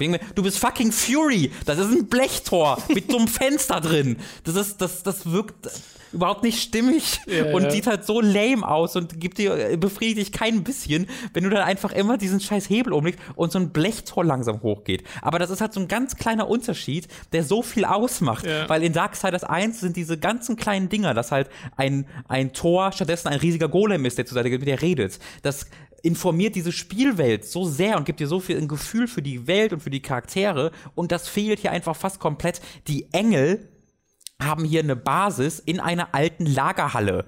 Und das sind dann, du hast dann wirklich so fünf, sechs bunt designte riesige Engel mit großen Flügeln und so Warhammer-Rüstungen, die dann halt neben drei aufeinandergestapelten Paletten stehen. Und dann so, hallo, das ist unsere Basis. Ich so, was ist das denn? Also, die thematisieren halt auch, dass die ja gerade nur so eine Effe Basis haben und Ja. so. Aber trotzdem passt das nicht in der Art und Weise, weil es sieht ja genauso aus wie der komplette Rest des Spiels. Es sieht nicht besonders irgendwie abgefuckt aus. Und es ist auch nicht so, als ob du merkst, ah, okay, das haben dann die Engel versucht zu ihrer Basis zu machen, sondern die stehen dann einfach da in der Palette. Das ist unsere Basis. Ähm, sind so Sachen, die ich nicht so richtig begründen kann mit dem Budget. Weil das Budget erklärt sich vor allen Dingen in der Technik, die desast desaströs ist. Ähm, was halt, also das Offensichtlichste ist, es sieht halt größtenteils mit ein bisschen Liebe, also wenn man, wenn man guten Willen haben will, kann man sagen, genauso aus wie Darksiders 1. Die Charaktermodelle sehen aber schlechter aus als Darksiders 1. Ich habe mir das nochmal genau verglichen. Ähm, und ich meine, das Original Darksiders, ich meine noch nicht mal das Warmaster-Ding. Ähm, und die Framerate ist all over the place und die Nach die Ladezeiten sind Bloodborne Pre-Patch mäßig völlig absurd, ähm, was insbesondere mit den regen Toten an manchen Stellen und den weiten Checkpoints, die weit weg sind, äh, besonders spaßig ist. Aber wenn ich mir halt sowas wie Art Design angucke, was hier einfach zu großen Teilen nicht mehr existent zu sein scheint, dann sehe ich da nicht ganz, wie das Budget da zum Tragen kommt. Es gibt halt die Charaktere und das ist immer, dann immer wieder cool, weil die Charaktere, die sehen zwar nicht technisch besonders gut aus oftmals, aber da ist dann so das alte Darksiders-Ding. Also diese sieben tödlichen Sünden, das sind so die, so die Hauptgeschichte, die jagt man als Fury auf der Erde ähm, und die sind auch größtenteils echt cool designt und kreativ und nett und da erfreue ich mich dran, die zu sehen. Aber das passt dann wiederum auch gar nicht zu der Spielwelt, in der sie sich bewegen. Das ist alles ein großer Seufzer, dieses Spiel. Wirklich. Habe ich Es das ist- Gefühl. es ist- Story haben wir übrigens noch kaum erwähnt. Ja, sie ist auch sehr egal. Also es ist ein, wieder ein Prequel, wie auch Darksiders 2 eigentlich ein Prequel war zu Darksiders 1. Und Darksiders ist immer noch das Späteste, was passiert. Ähm, und hat auch mit Darksiders 1 und 2 recht wenig zu tun. Du bist äh, auf der Erde als Fury, ähm, zu dem Zeitpunkt, wo in, während den 100 Jahren, wo halt War ähm, rumschläft oder was auch immer der gemacht hat in 100 Jahren. Ähm, und du sollst halt die sieben tödlichen Todes, also die sieben Todessünden umbringen, was halt einfach Monster sind, die jeweils einem diese Sünden ähm, äh, verkörpern. Äh, und dann Du musst auf jeden also wenn du Darksiders, Darksiders 1 und 2 nicht durchgespielt hast und auch noch sehr genug im Kopf hast, ist es, genau im Kopf ist das alles sehr verwirrend, weil die halt ganze Zeit so, ja, aber da steckt wahrscheinlich mehr hinter allem. Aber es wird nie so wirklich verbalisiert groß in diesem Spiel. Äh, das Spiel konzentriert sich sehr auf eine Coming-of-Age-Geschichte rund um Fury, was sehr weird ist, weil das ist fucking Fury. aber Fury ist halt am Anfang diese, ne, die halt einfach sehr pissig drauf ist, Ja. äh, was ich eigentlich ganz gern mochte, weil die auch einfach die Menschheit überhaupt gar nicht ab kann, aber nicht, weil sie sie hasst, sondern einfach, weil die ihr so egal sind. So, das mag ich sehr, diese, dass, dass, dass da kein Hass ist, sondern einfach, ach, diese fucking Menschen, oh, sie sind so lame. ähm, das mag ich, aber dann findet sie halt ihr Herz und äh, merkt halt, dass sie vielleicht ein Porn in einem großen Spiel lediglich ist und soll dann herausfinden, was sie eigentlich in der Welt will Versinkt ihr Pferd im Sumpf? nicht wortwörtlich, aber vielleicht auf übertra im übertragenen Sinne. Oh, du bist, du bist so nah dran an dem, was passiert, das macht mich so traurig. Ähm, ja, doch, da habe ich doch gleich drüber nachgedacht. Oh mein Gott. Also, es ist halt so eine, so eine Geschichte, die sehr viel mehr auf einer emotionalen Ebene funktionieren soll als die ersten beiden Teile. Und I- Darksiders ist keine besonders gut geschriebene Reihe, noch nie gewesen. Aber es war halt egal, weil es sehr, es passt sehr zum Design. Also das halt, Ja. War, es war halt auch nicht schlecht geschrieben, das will ich nicht sagen, aber es war so sehr dieses Standard-Comicbuch übertrieben. Ja. Ich bin wow und ich bin ein Badass. Äh, und das passte aber zu dem. Und dass jetzt hier Fury seufzend ihren Platz in der Welt finden will, ja, weiß ich nicht. Das passt nicht. Das ist nicht so ganz das, erneut nicht ganz das, was ich eigentlich von Darksiders mir, mir, erhoffen, mir erhoffen würde. Also, wenn wir es nochmal zusammenfassen, es funktionieren manchmal die Kämpfe. Ich, fun- ich würde sagen, sie funktionierten meistens durchsetzt von Frustrationsspitzen. Okay. Und ein paar der Bosse sind cool designt. Mhm. Und die, die Charakterdesigns sind manchmal ganz gut. Ja, Und das war's aber, oder? das, ja, Okay. leider war es das. Ja, das rechtfertigt nicht so richtig, da jetzt 50 oder 60 Euro für auszugeben. Nee. Zumindest in meinen äh, äh, Augen nicht. Äh, das ist super schade, weil Darksiders 3 ist so ein Ding, was finde ich auch umsetzbar ist mit einem geringen Budget. Ja. Äh, ich denke auch nicht, dass sowas wie ein langweiliges Weltendesign zurückzuführen ist auf, ja, wir hatten kein Geld, weil viel davon äh, hängt halt von der künstlerischen Vision ab, nicht unbedingt von der technischen Umsetzung. Ähm, natürlich ist es dann auch so, dass man, wenn man viele verschiedene Assets bauen muss, das teurer wird. Deswegen, Klar. selbst wenn man jetzt sagen würde, okay, wir machen jetzt keine urbane Welt mit U-Bahn-Tunneln, sondern irgendwas Sphärisches oder Ätherisches, was so ein bisschen cooler aussieht, mhm. könntest du da wahrscheinlich auch nicht so mega viel abwechslungsreichen Kram machen, ja. sondern auch eher so zwei Sachen ja. mit dem Budget. Schätze ich mal. Äh, aber wenn ich so überlege, was Hellblade gemacht hat, ne, ja. äh, was sich diese äh, Mythologie genommen hat und da ein paar echt richtig, richtig schöne Umgebungen also Hellblade sieht teilweise unglaublich die aus. Ja. Jetzt auch nicht riesig waren. Ne? Nee. Also du hast ja keine große spielerische Freiheit in Hellblade. Aber wenn ich mir überlege, du würdest einfach die Umgebung nehmen aus Hellblade mhm. und da wirklich so ein Hack'n'Slash Game noch mal mehr draus machen als Hellblade ist, weil Hellblade hat ja ein bisschen methodische, methodischeres Kampfsystem äh, und eher seltene, dafür längere Kämpfe. Und du machst dann sowas wie einen Devil May Cry draus. Könnte ich mir in der Welt vorstellen. So. Ja. Äh, und wäre halt hübscher als das, was Darksiders jetzt scheinbar dann macht, weil auch in den Trailern und so hat man ja höchstens mal so ein kurzes Flammen-Höllengebiet gesehen, wo man so dachte, okay, geht's da irgendwie mal in so eine Höllenwelt, in so eine Inferno-Welt. Also die besteht halt auch leider größtenteils aus, Hö aus Höhle. Ja. Das ist halt eher mal eine graue Höhle jetzt. Ja. Und da ist ab und zu Lava drin.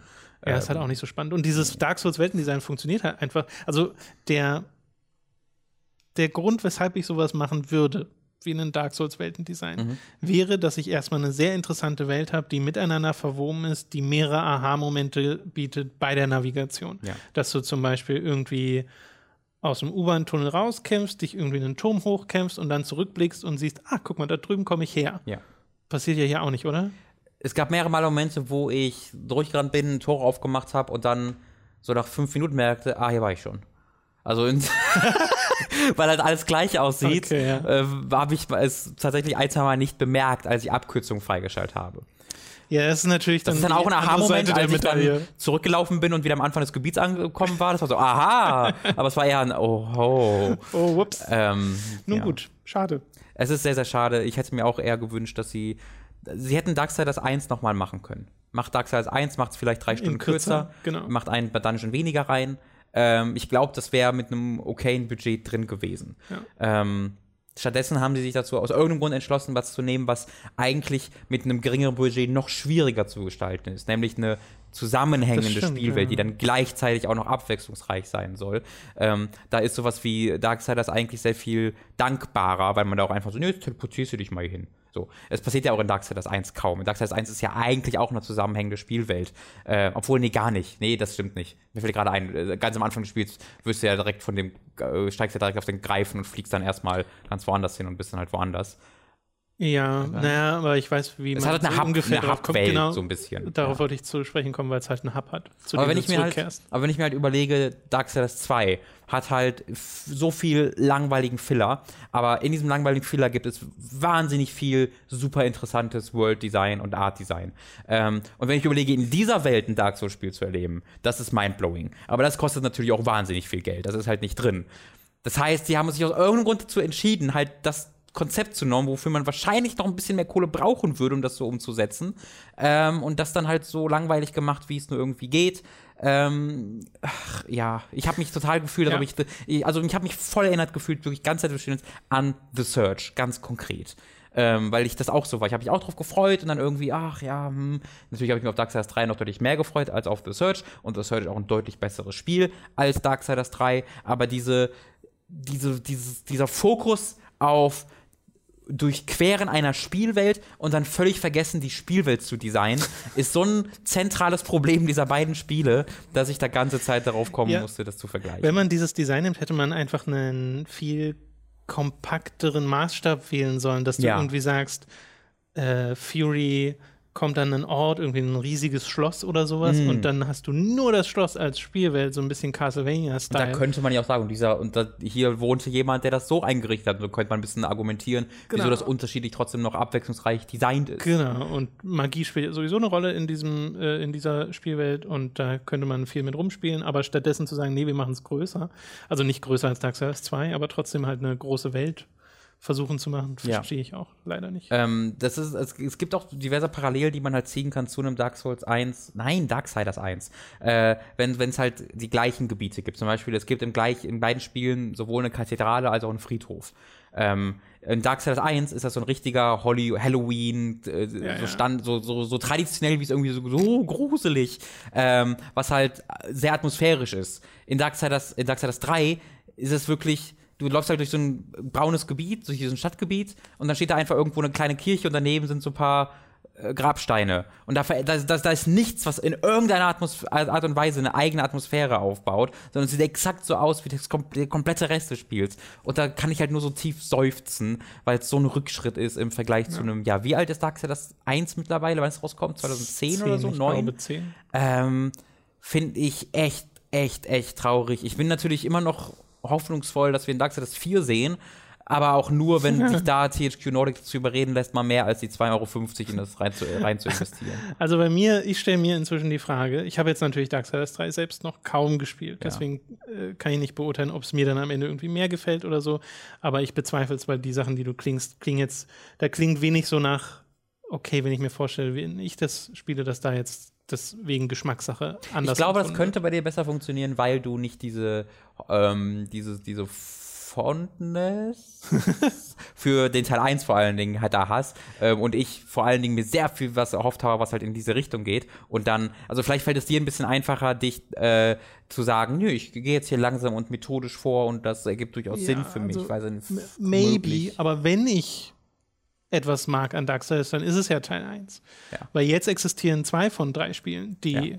Eher so meh sind. Und das eine hatte ein großes Budget und war halt trotzdem in meinen Augen sehr meh. Hm. Äh, und ich weiß, da gibt es ja Fans von, die gibt ja Leute, die mögen Darksiders 2 super gern.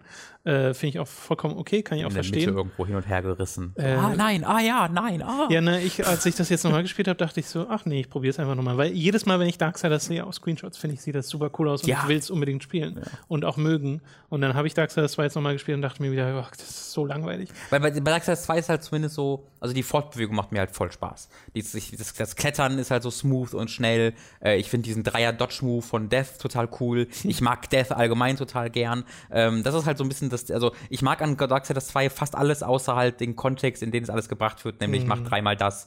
Äh, es gibt in Darksiders 3 einen ganz guten, zwei, zwei meine ich, ich glaube, ich habe gerade drei gesagt. Nee, du hast zwei Zwei gesagt. Jahre. In Darksiders 3 gibt es einen Moment, da gibt es nämlich einmal etwas, wo es drei Schwerter gibt, die man äh, holen muss. Und einen gibt schon, die anderen zwei muss man holen. Und dann sagt, da gibt es einen sehr ausführlichen Gag, wo sich halt Früh darüber lustig macht, dass immer alles in Dreier ist und dass das doch mega lame ist. Okay. Aber so richtig, also der hat mir ganz gut gefallen, weil das weil die so sehr, also das war nicht so, ha, Dreier-Dinge, so, mein Gott, ist das ein Scheiß. Warum, wem fällt das eigentlich ein, immer nur Dreier-Sachen, sondern es ist doch mega langweilig. Das machen sie dann auch nicht mehr. Falls es Darksiders 4 gibt, wird es einen ordentlichen Souls-Design-Gag dann hoffentlich. Ja, ja, ey, Puzzles. Ah, lol, wer macht denn Aber Puzzles? auch da wieder, wenn ich raten müsste, würde ich sagen, ist das das Ende von Darksiders, weil ich kann mir nicht vorstellen, dass sich das jetzt verkauft bei der Reception so ich- richtig. Ich bin mir da nicht so sicher, weil ich kann mir nicht vorstellen, dass wirklich ein groß, also dass ich, wenn sich das, glaube ich, 100.000 Mal verkauft, bei diesen Produktionswerten, ist kann das, glaube ich, schon ganz gut dabei. Aber Und- ich glaube, gerade so ein Spiel bräuchte halt Word of Mouth und bräuchte gute Kritiken, um, um zu noch mal mehr verkauft zu werden. Genau, aber um halt auf die 100.000 zu kommen, ich glaube, da muss er einfach nur die Leute mitnehmen, die Darksiders mögen und die kaufen es einfach, weil es Darksiders ist. Ich glaube, allein da bist du Ja. schon bei 100.000. Was das Problem ist bei Darksiders 2, auf die 6 Millionen zu kommen, auf die es kommen müsste, um dieses 50 Millionen Budget zu begründen. Aber ich, Darksiders 1 hat sich ja schon über eine Million Mal verkauft und war ja auch nicht ein riesen Budgettitel, war ja eher so ein kleineres Ding damals schon. Ähm, das heißt, auf die 100.000, 200.000 kommen die, glaube ich, schon ohne allzu große Probleme. Ähm, Mal gucken. womöglich, genau, sage ich, rede ich da kompletten Blödsinn und niemand interessiert sich mehr für Darksiders 3. Aber ich glaube, sie haben gerade einen ganz guten Release-Zeitpunkt erwischt, wo du jetzt zwei Wochen Pause hattest vorher und auch jetzt bis Smash Bros. noch ein, zwei Wochen Pause hast nachher. Das heißt, die können gerade ein bisschen ähm, ja, den, den Fokus der Industrie auf sich ziehen. Ähm, das heißt, ich glaube schon, dass sich das so ein paar hunderttausend Mal verkaufen wird, dass, sie, dass es gut genug sich verkauft, um einen weiteren Teil zu begründen. Meine Befürchtung ist halt, dass es sich nicht gut genug verkauft, damit der nächste Teil in irgendeiner Art und Weise mehr Budget bekommt. Ähm, und der nächste Teil ist dann ja der Teil, wo du mit, wo du als Strife kämpfst und Strife hat Waffen, äh, Pistolen, der kämpft mit Pistolen. Ja, ja. Ähm, Du kriegst ja auch die Pistole, die War hat im ersten Teil, ist, glaube ich, die von ist die von, Strife. genau, und äh, du tatsächlich, du bekommst auch Oder die. ist die in Teil 2? Weiß Nee, ich nicht. du, äh, in, in 1 hast du eine Pistole von, Ja, ich glaube, die ist Strife, die von Strife. Du hast tatsächlich auch die Sense von Death, was ich auch nicht wusste, was ich auch nicht weiß, wie das Sinn ergibt, weil der eigentlich Man sieht die ja auch ist. in so Silhouetten, zumindest im zweiten Teil. Ja, man, also man sieht die auch im dritten Teil, allerdings auch wieder in Form, wo ich mir so denke, oh, Ja, dieses im, dritten, Teases. Im dritten Teil siehst du ja nur ganz am Ende, oder? Nee, Sieht man es auch zwischendrin? im dritten Teil, ja. Äh, ich, dritten meine ich gar nicht. Ich, ersten- sorry, ich habe gerade beim- an den ersten gedacht. Ende, Genau, im genau. ersten sieht man sie ganz am Ende, im zweiten Genau. sieht man sie als so Silhouetten im äh, Intro oder so oder zwischendrin mal. Also, Und da sieht Fury auch so halbwegs aus, wie sie jetzt aussieht. genau. Äh, Nicht ganz, aber ungefähr. Und da sieht man ja Strife auch. Ja. Es wäre halt, ich finde, ist ein super cooles Design wieder. Fury ist das einzige Charakterdesign, was ich aus diesem, aus den vier Leuten nicht so gern mag. okay, ich finde halt das Konzept super cool mit diesen Ja. Reitern der Apokalypse, dass die alle ihr eigenes Spiel bekommen. Ich finde es aber super lame, dass es alles parallel oder davor spielt. Ja. äh, Ja. statt aufeinander aufbauende Fortsetzungen Ja, zu sein. Und jetzt sind, ist der dritte Teil auch noch nicht gut. Yep. das ist das größte Problem. Jap, jap, jap. Äh, ich habe es auf der PlayStation 4 Pro übrigens auch gespielt und ähm, obwohl es die Pro-Version war, wirkte es so, als ob das ein äh, PS4-Titel zum Launch war, wo noch niemand so richtig wusste, wie man für eine PS4 entwickelt. Ähm, weil, also, dass es nicht gut aussah, habe ich jetzt ja schon zu Genüge beschrieben. Die Framerate ist aber auch all over the place. Es hat 30 F- FPS Target, aber ähm, kommt da mal mehr, mal sehr viel weniger dran ran. Also es gibt immer wieder Momente, wo man dann äh, irgendwie so eine, seine Feuerattacken macht und dann sind ein paar Feuerartikel da und vielleicht machst du dann noch ein anderes Special-Manöver und da bricht es dann kurz äh, komplett ein. Was aber ein viel größeres Problem ist als die unstete Framerate, sind die Ladezeiten während der Erkundung des Spiels, weil das ist noch sehr wichtig, weil in Dark Souls läufst du durch die Gegend und hast Spaß daran, die Gegend zu erkunden. Dann läufst du auch an Gegnern oftmals vorbei, wenn du da schon mal gegen, schon mal gegen die gekämpft hast. Wenn du hier an Gegner vorbeiläufst, führt es äh, unweigerlich, äh, nicht unweigerlich, führt es ohne also jedes Mal führt es dazu, dass äh, dann das Spiel äh, die Spielwelt nicht schnell genug hinterherladen kann, sodass du dann, das einfach, das pausiert wird. Äh, hier unten rechts erscheint so ein kleiner Nachladebalken ähm, und dann steht's für fünf bis zehn Sekunden. Ähm, und das, so passiert ist im Half-Life-Style. Nur es, in hier ist es ja immer mal so, also es gab mehrere Stellen in diesem Spiel, wo es nicht deutlich war, wo ich hin muss, weil du keine Karte hast, sondern nur so einen Kompass oben. Das heißt, der Kompass äh, soll dir eigentlich den direkten Weg zeigen, macht es aber oftmals nicht. Also der hat mich oft in Sackgassen geführt, wo ich noch nicht durch kann. Genauso weil ich, zuverlässig wie der Vogel in Darksiders 2. ja, ist das auch so, das weiß ich gar der, nicht der mehr. war auch nicht so super zuverlässig. Also das führt halt dazu, dass ich oftmals sehr frustrierend einfach festhing und hin und her rennen musste. Das heißt, ich bin in eine Richtung gelaufen, hier war ich schon mal, also ich bin dahin gelaufen, er lädt 10 Sekunden. Ja, nee, hier war ich schon mal, drehe wieder um, dann lädt es direkt nochmal 10 Sekunden. Und oftmals ist es dann auch noch so, dass sich währenddessen gerade Leute angreifen oder du gerade angreifst, sodass es während der Kämpfe passiert, dass du dann 5 bis 10 Sekunden nachladen musst. Äh, und das äh, soll, zeugt dafür, dass du gar, also noch weniger Lust hast, diese Spielwelt frei zu durchlaufen. Habe ich eigentlich auch nie gemacht, sondern ich bin halt dahin gelaufen, wo der Kompass mir sagt, wo die nächste, der nächste Boss ist ungefähr. Du kannst auch den unterschiedlichen Reihenfolgen angehen, aber ich sehe keinerlei Grund, das zu machen. Ähm, und bin dann halt zu den Feuern teleportiert, beziehungsweise zu Vulgrim. Du kannst dich halt porten von, äh, von Vulgrim-Spot zu Vulgrim-Spot und bin dann halt so durch die Welt gelaufen. Ähm, das muss ich auch noch mal erwähnen. Also technisch ist das ebenfalls äh, auf der PS4 Pro nicht Oh boy. gut.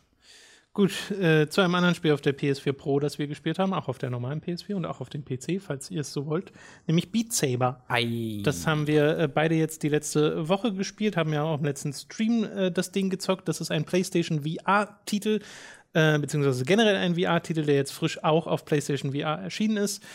Ihr müsst es euch so vorstellen, ihr steht statisch an einer Stelle in einer sehr neonbeleuchteten Welt, die sehr blau und rot ist. Äh, das sind vor allem die zwei Farben, die es gibt.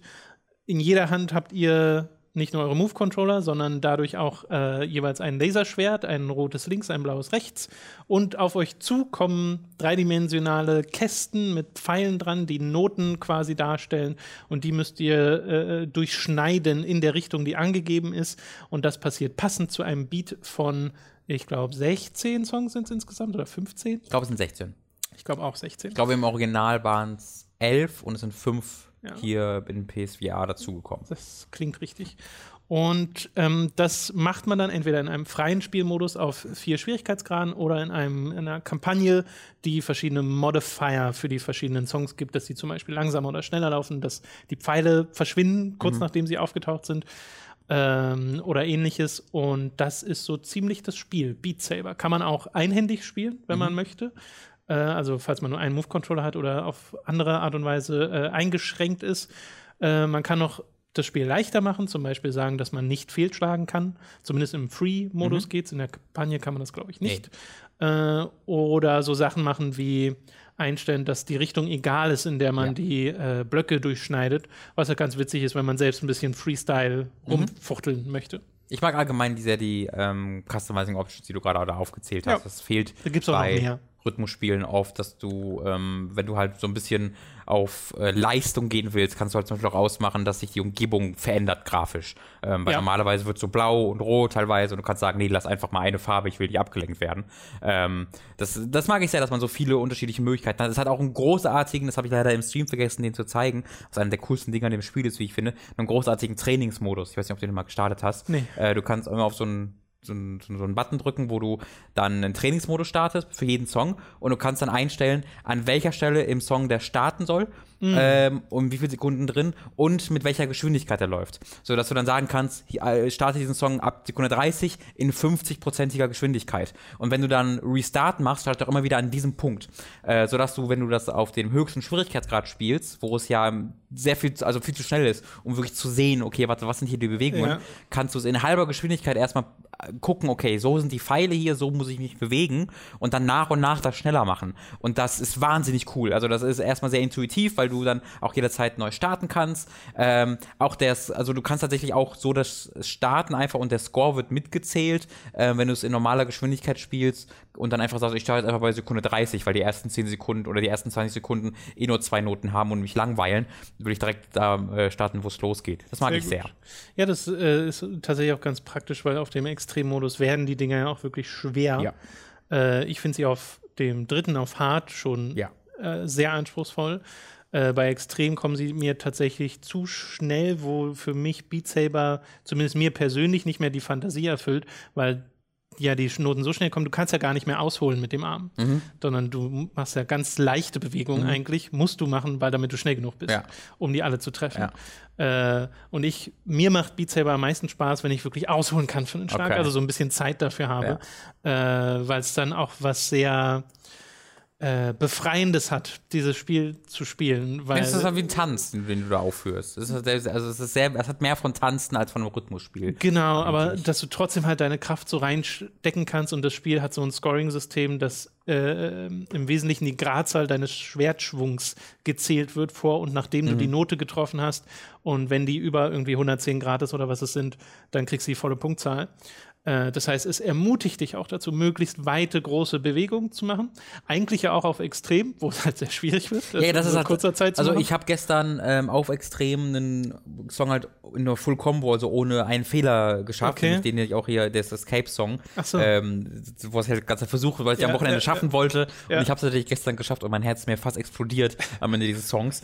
ähm, und selbst damit habe ich nur einen A-Rank geschafft. Ähm, ich weiß nicht genau, das Leaderboard aktualis aktualisiert sich immer erst ein bisschen später. Ich werde wahrscheinlich irgendwie so auf 200 sein oder so, was mir dann auch reicht. Ja. Äh, aber um halt das S-Rank zu bekommen, musst du halt wirklich dann auch noch schaffen, diese ausladenden. Bewegungen zu machen, was ich, also ich weiß nicht ganz, wie, wo und wann man das noch machen kann. Okay, krass. äh, ja, ich hatte so ein bisschen manchmal Tracking-Probleme, obwohl ich die Kamera bei mir so eingestellt habe, dass sie mich komplett äh, sieht, auch wenn ich mich zum Beispiel ducke, Mhm. weil manchmal kommen so Wände auf dich zu, wo du dich für ducken musst. Aber gerade beim Ducken ist mir dann trotzdem passiert, wahrscheinlich, weil scheinbar die Move-Controller dann doch zu sehr am unteren Rand des Mhm. Bildschirms waren für die Kamera, dass sie mir manchmal verloren ging. Und Oh, ja, das hast du äh, Glück nie, nee. dann klippen sie so, äh, so ein bisschen weg. Also dann hast du sie quasi nicht mehr selbst in der Hand, sondern Äh. das Schwert taucht so ein bisschen vor dir Okay. auf. Und es äh, reagier reagiert immer noch auf meine Bewegung, Ja. aber hat halt dann manchmal dazu geführt, dass ich da eine Note verpasst habe. Und dann verpasst du meistens auch die nächsten Ja. Noten, weil du so ein bisschen raus bist aus dem Rhythmus. Ähm, kann wirklich auch nur am Setup liegen, wenn bei dir alles okay ist, dann hast du da vielleicht einfach die, äh, die bessere Einstellung gerade. Ähm, ansonsten bin ich aber super angetan von dem Spiel. Ich habe mich selten so cool gefühlt, während ich ein Spiel gespielt habe, weil das ist so ein tolles Gefühl, einmal überhaupt zwei Laserschwerter in der Hand zu haben. Ähm, die übrigens auch noch, wenn du sie so ineinander gleiten lässt, Ja. äh, vibrieren und so einen Spratzeleffekt machen. Das heißt, man kann auch damit ein bisschen rumspielen. Und dann diese Schwünge zu nehmen und die Blöcke zerspratzen ja wirklich so ein bisschen und die Teile fliegen in äh, beide Richtungen. Und das zu machen auf einer Geschwindigkeit, die dann ein bisschen schneller wird und du magst es ja noch schneller als ich, äh, ist halt super befriedigend, wenn das dann alles sitzt und du ja auch wirklich im Rhythmus bist. Also es ist ja nicht einfach nur Slicen äh, und das, die sind random die Noten, sondern sie kommen ja im Rhythmus. Und es gibt halt manche Songs, die sind sehr schnell, ist alles eher so elektronisch. Und manche Songs, die sind aber sehr, naja, nicht langsam, aber haben langsame Stellen, wo wirklich das sehr basslastige einzelne Ja. Beats sind, zu denen du schlägst. Äh, und das finde ich super befriedigend. Das macht wirklich wahnsinnig viel Spaß. Also von, bei mir ist auch wieder ein, ein weiteres VR-Spiel dieses Jahr, von dem es jetzt eine riesige Menge gab an Spielen, was halt so ganz oben in meiner VR-Top-Liste landete. Ähm, Habe ich so viel Zeit jetzt schon mit verbracht. Äh, die Kampagne ist ein bisschen weird. Ähm, nicht Ja. das Beste im Spiel. Nee, finde ich auch nicht. Musst erstmal halt das äh, auf einfach und normal so spielen, eine ganze Weile, um halt bis nach oben zu kommen. Und das macht mir nicht so viel Spaß, weil diese Noten zu verpassen mir aktiv Schmerzen bereitet, weil halt einfach keine Noten kommen. So, du hörst im Hintergrund die Beat, den Beat und da darfst aber nur jeden fünften Beat mitschlagen, wie das halt immer bei einfacheren Schwierigkeitsgraden bei Rhythmusspielen der Fall ist. Ähm, dazu sind die Challenges, die dazu kommen. Manchmal weniger, manchmal, also manchmal cool, oftmals aber auch weniger cool. Ähm, was ich ganz cool fand, war so eine Challenge, wo sagte, du musst deine, deine Hände müssen sich mindestens 900 Meter bewegen während dieses Songs, Ähm, sodass du halt wirklich zwischen jedem Song so deine Arme völlig wild durch die Gegend geworfen hast, was so anstrengend ist, das drei Minuten lang zu Ja. machen. Ähm, dann und äh, das habe ich dann aber auch geschafft. Aber ich habe es dann halt geschafft, indem und das zieht sich durch die Kampagne, ich irgendwann aufgehört habe, das Lied zu spielen. Also ich habe halt nur das Lied gespielt, um quasi nicht zu failen. Ähm, aber ansonsten habe ich einfach nur die Arme umher bewegt, um halt äh, möglichst viele Meter äh, zu bekommen. Ähm, es gibt auf der anderen Seite aber auch so Herausforderungen, wo gesagt wird, äh, du darfst keine Combo über 25 haben. Das heißt, mindestens jeden 24. Schlag musst du absichtlich verpassen. Und dann aber trotzdem noch, also du darfst dann nur einen verpassen, nicht zu viele. Wenn du zu viele verpasst, fällt natürlich den Song. Und das ist natürlich das Schwierige, dass du nur einen verpasst und dann wieder im Rhythmus drin bist. Das heißt, in der Kampagne wird dieses Spiel in vielen Stellen mehr wie ein Puzzlespiel, ähm, wo du nicht, wo es nicht mehr auf den Rhythmus ankommt, auf das Rhythmusspiel, sondern eher auf die Taktik, wie du die Mechaniken ausnutzt, um dieses Puzzle abzuschließen. Das ist nicht so ganz das, was, wofür ich mir das Spiel kaufe. Nee, naja, und also du hast ja meistens so zwei bis drei Stränge in der Kampagne, ist so ein vertikaler Baum, der Mhm. Ja. da aufgebaut ist, wo du von Song zu Song springst und äh, du musst nicht immer alle Stränge vollenden, um die nächsten freizuschalten, Ja. was ich erstmal ganz gern mag, weil du dadurch dir manchmal auch aussuchen kannst, was du machen möchtest. Aber manche der Sachen machen mir auch einfach keinen Spaß. Also Ja. dieses, dass zum Beispiel die Richtung der Noten verschwindet, Ja. kurz nachdem sie auftauchen, das Ja. finde ich furchtbar. Das finde ich echt furchtbar. Das macht mir überhaupt keinen Spaß und Okay. das passiert halt manchmal. Und das, das, Äh. also du hast fest, du hast immer so, oder nicht immer, aber du hast meistens unterschiedliche Stränge, aber gefühlt besteht trotzdem drei Viertel daraus aus dem Song 100 Dollar Bills in der Kampagne, hatte ich das Gefühl. Und ich hasse diesen Song. Das wäre jetzt mein nächster Kritikpunkt daran. Sie müssen halt Progression über diese Challenges machen, weil es sind halt nur 16 Songs in dem Spiel. Ja. Du hörst sehr schnell dann die Songs doppelt. Und ich habe dann die Kampagne bis zu einem bestimmten Punkt gespielt und dann so gemerkt, nee, macht mir einfach keinen Spaß. Mir macht viel mehr Spaß, einfach ins Freeplay zu Ja. gehen und zu sagen, ja, ich, ich spiele das jetzt mal mit den Einstellungen äh, und kann da vor allem, äh, was ich sehr mag, wenn ich einen Song zum ersten Mal spiele oder zum ersten Mal auf einem bestimmten Schwierigkeitsgrad spiele, kann einstellen No Fail. Dass Ja. der nicht sagt, nachdem ich fünfmal eine Note verpasst habe, kommt der Game Over Screen, weil das halt den Flow auch killt. Das ist so ein Äh, richtiger, sondern- dieses Geräusch macht dich, Ja. beleidigt dich. Ja, ja, ja. Weil das ist halt so, so, wo es so runterfällt. Das ist so, ah nein, ah, Der Song so ah. aufhört. Ja, das ist so tragisch, wenn du in einem Rhythmus drin bist. Und äh, da äh, ist mir das dann lieber. Das halbiert allerdings deine Punkte. Also da kannst du dann nicht mehr auf Punkte spielen. ist halt auch fürs Training dann eigentlich, ne? Äh, Genau, ist halt für einen Song kennenlernen, aber super gut. Oder wenn du mal äh, jemandem neu Beat. Saber zeigst oder so. Ähm, insgesamt trotzdem super cooles Spiel. Ich hätte gern einfach mehr Songs. Ja, also ich würde auch sagen, es ist überragend. Ich habe unglaublich viel Spaß damit. Äh, guckt euch mal einen Livestream an, wenn ihr sehen wollt, wie viel das, ich habe da, ich liebe dieses Spiel über alles. Ähm, wenn ihr die Wahl habt, greift ihr natürlich zur PC-Version, weil ja. es dort literally unzählige Songs gibt, äh, weil es halt eine eigene Website gibt, wo du die selbst äh, erstellen kannst und ja. Edits machen kannst. Ähm, das hatten wir auch in den Kommentaren, das habe ich auch schon vor einem Jahr gesehen, oder nicht vor einem Jahr, aber als es rauskam. Es gibt äh, den kompletten Shrek-Film als Beat Saber-Track ja, wo die Audiospur des kompletten äh, Shrek-Films verbeatsabert wurde.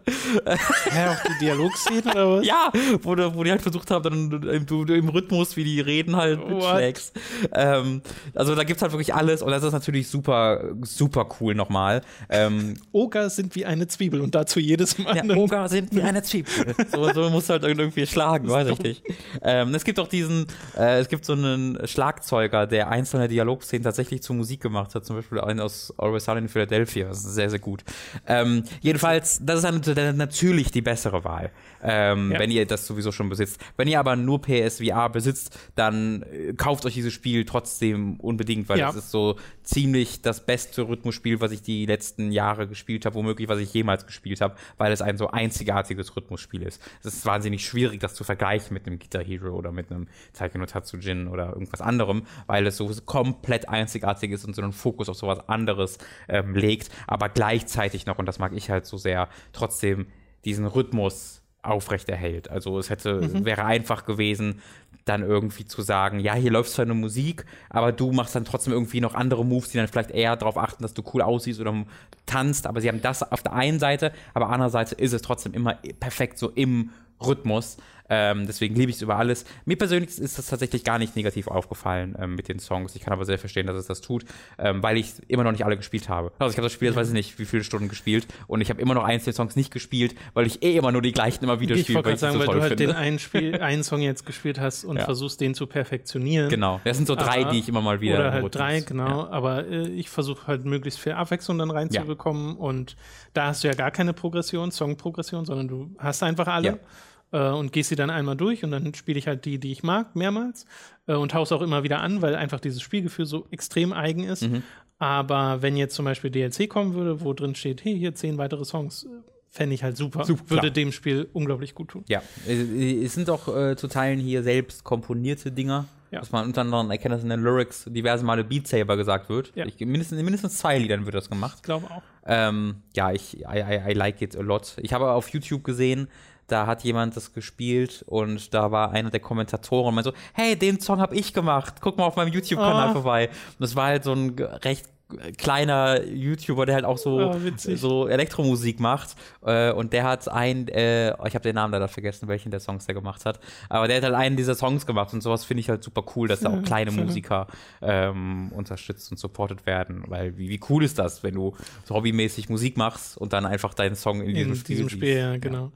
Okay, cool. Äh, hätten wir Beat Saber abgeschlossen und damit auch die Spiele für diese Woche abgeschlossen. Wie gesagt, über Pokémon reden wir ja in einem eigenen Video. Äh, kommen wir noch zu einem Film und danach noch zum besten Feature dieses Podcasts. Aber erstmal zum Film, nämlich Fantastic Beasts Crimes of Grindelwald, den Robin und ich und auch Robins Bruder und Dani zusammen am Freitagabend äh, gesehen haben. Äh, wir mögen ja beide Fantastic Beasts sehr gern, den ersten Teil. Äh, du, glaube ich, noch mal ein bisschen mehr als ich. Ich liebe aber, den sehr, ja. äh, ich mochte den auch super gern, äh, gerade wegen seinen Charakteren auch, äh, wo selbst so Sachen wie äh, Jacob, so dieser füllige, etwas lautere Kerl, wo du so denkst, oh, das ist jetzt der Comedy-Relief, genau. aber nee, mit dem haben sie richtig was gemacht. Ja. Ähm, war ein gut geschriebener, gut geschauspielerter, toll aussehender Film, der sich sehr gut eingefügt hat als Prequel ja. ins Harry Potter-Universum. Ist Crimes of Grindelwald nicht. Nee. Äh, nee, kann man schon sagen. Ist leider ein Film, der sehr viele Plotstruktur und ich glaube vor allem Drehbuchprobleme hat, hat immer noch gute Darsteller. Also ähm, Newt Scamander zu sehen, macht immer noch wahnsinnig viel Spaß und auch seine Beziehung mit der äh, äh, Ministeriumsangestellten Tina, genau. Also wenn, wenn, wenn, sie denn, wenn es sie denn mal gibt in diesem Film. ja, genau, es so ist halt eher, passiert so nebenher, so ja. ab und zu mal, aber das ist halt schön und ich mag auch tatsächlich die Fantastic Beasts, die drin vorkommen, ja. auch wenn sie keine große äh, Rolle in der Geschichte spielen, aber sie sind sehr kreativ umgesetzt Voll. und sehen super toll aus. Ähm, der ganze Rest von der Story her, vom Storyaufbau her, äh, ist messy. Messy as fuck. Das Englischen war sagen. wirklich das Wort, was mir Ja, so nach der ersten Dreiviertelstunde, Stunde so zentral im Kopf war. Ich musste so nach einer Stunde einmal kurz auf Toilette.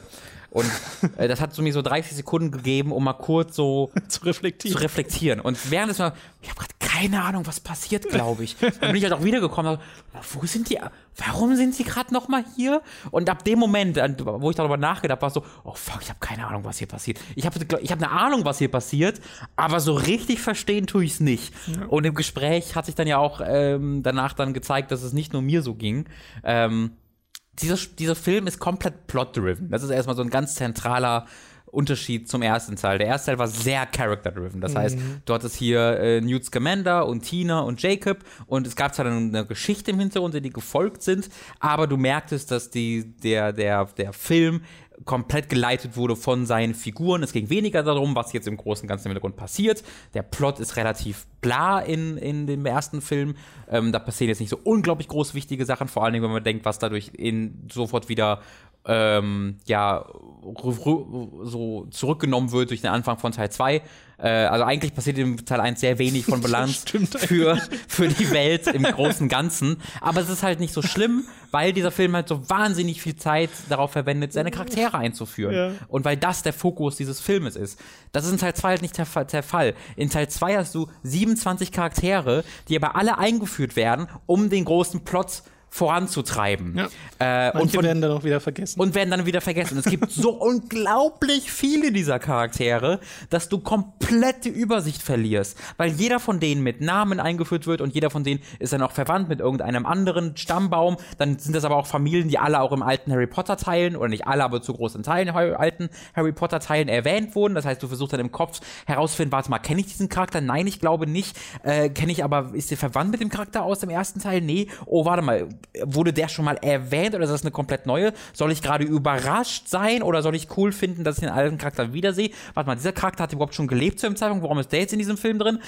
Das hört nicht auf in diesem Film. Das beginnt irgendwann und dann bis zum Schluss geht's so weiter. Zwischendurch dachte ich mir so, und das hat auch Dani gesagt, boah, wenn sie jetzt mal kurz eine fünfminütige Pause machen würden, um einfach mal Exposition zu droppen, wäre das ganz gut. Das machen sie dann tatsächlich auch viermal oder so, aber es reicht dann trotzdem nie. Es ist dann A, sehr lame Exposition, wo einfach Charaktere sich ständig erklären, wer sie sind und warum sie hier sind und was ihre Rolle ist, aber andererseits reicht es trotzdem nicht, um wirklich zu durchblicken, was passiert.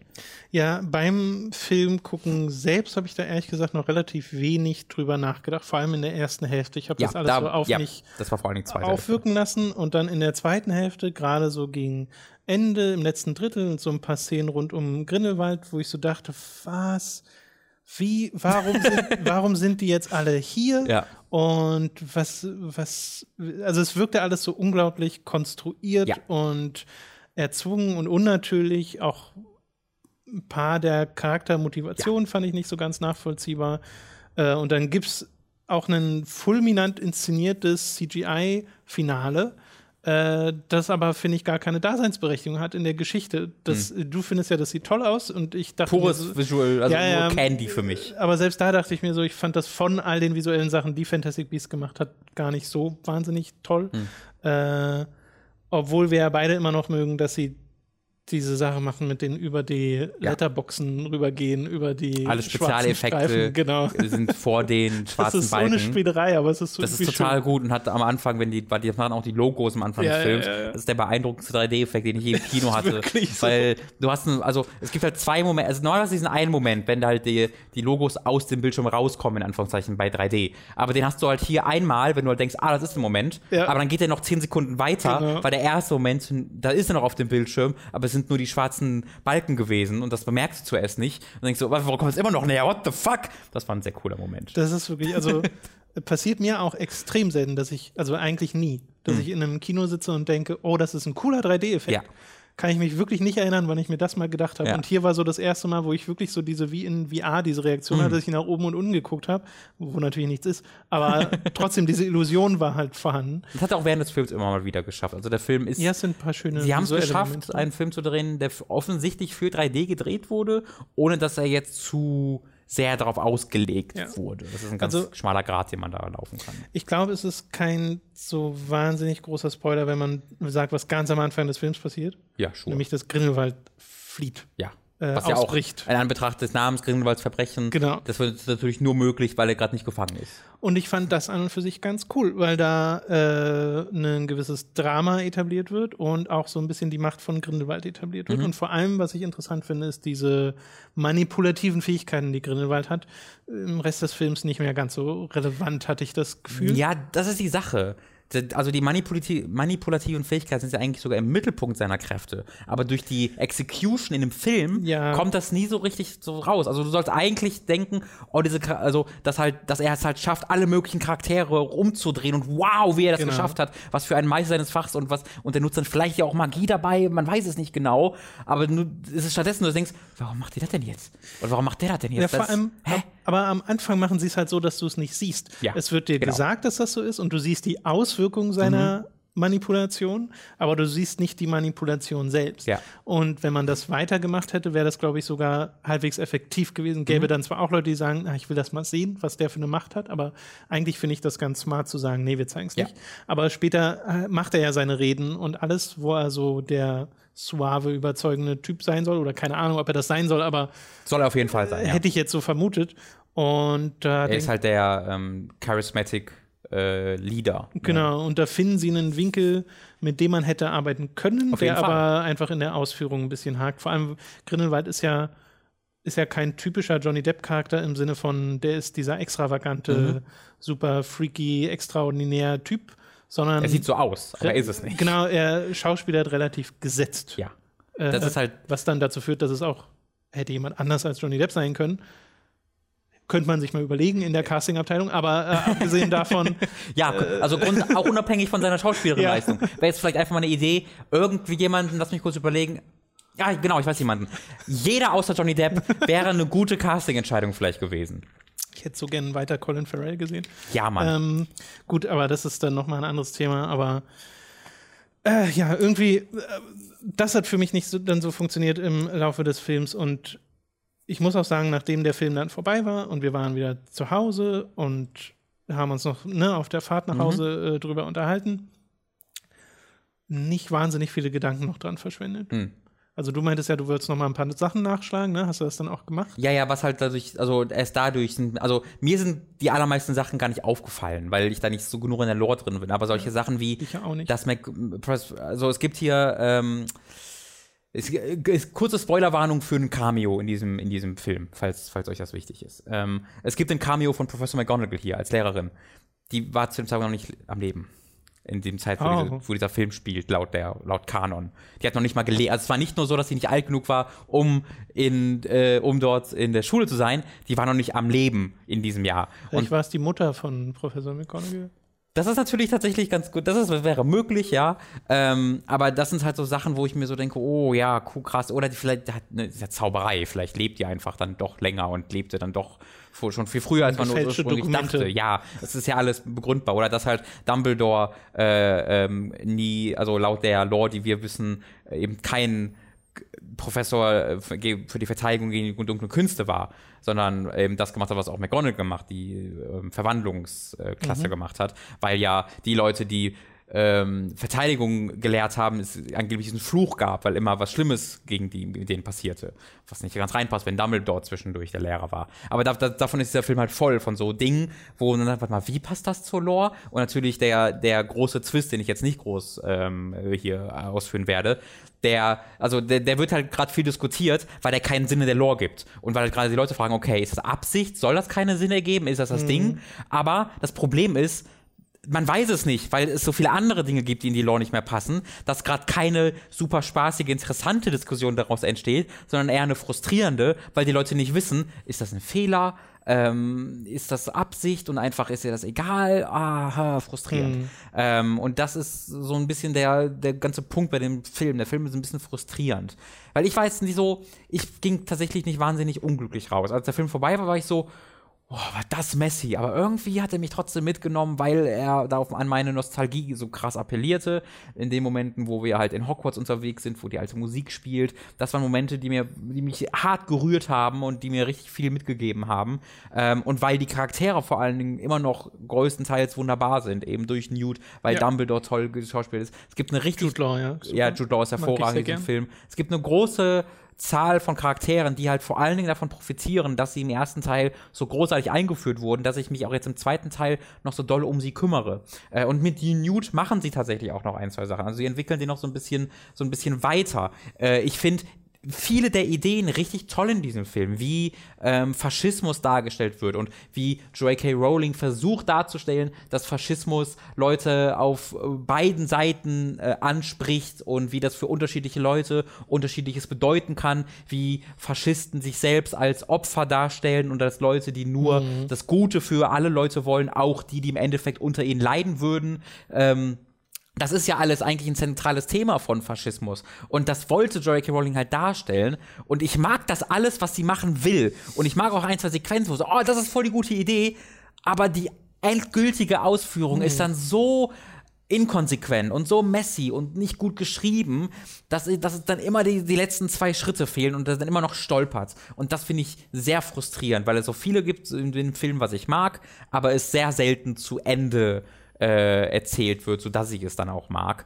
Ähm, ist natürlich auch der zweite Teil und es ist, glaube ich, auch so ein Film, wenn dann alle fünf Teile mal erschienen sind, wirst du den zweiten, dritten und vierten Film wahrscheinlich nur noch als einen Film im Kopf haben, weil es so, so ein Seriending gestaffelt ist. Ähm, aber so als, als dieser Film, den wir jetzt hier geguckt haben, hat das nicht funktioniert. Nee, vor allem, weil ja auch keiner der Plotpunkte zu Ende geführt wird. Ja. Also es hat ja einfach kein richtiges Ende. Es ist ja Gar irgendwann nicht. vorbei, der Film, genau. ohne dass der Plot zu Ende ist. Und das war im ersten Fantastic Beasts ja auch noch ein bisschen anders. Da haben sie ja einen Bogen gespannt, der wirklich einen Abschluss findet. Auch wenn du weißt, dass das eigentlich nur der Anfang ist von einer längeren Geschichte. Aber selbst wenn Fantastic Beasts 1 nie ein Sequel bekommen hätte, ja. wäre es immer noch ein guter Film.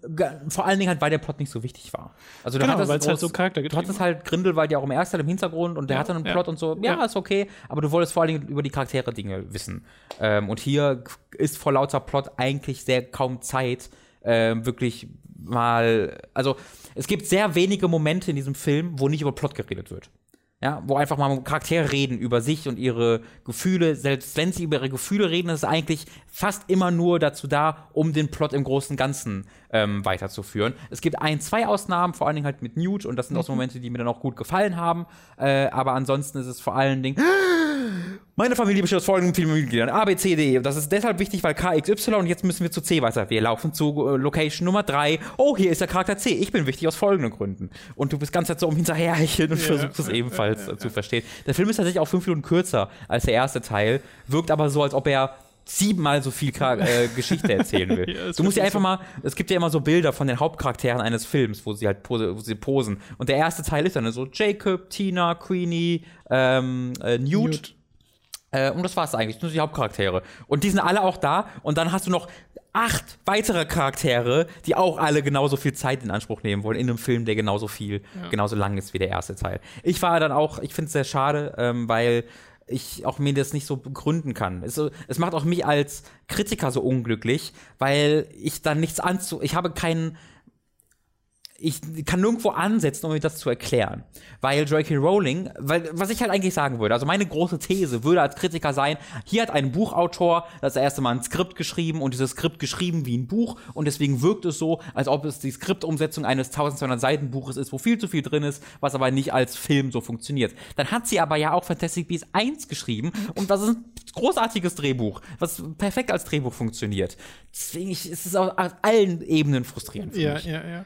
Ich war aber noch überrascht, ehrlich gesagt, nachdem das vorher mal so ein bisschen für Trubel gesorgt hat, äh, weil ich dachte, dass es gar nicht so richtig ähm, bestätigt wird im Film und dann aber doch, nämlich die homosexuelle Beziehung zwischen hm. Dumbledore und Grindelwald. Ja.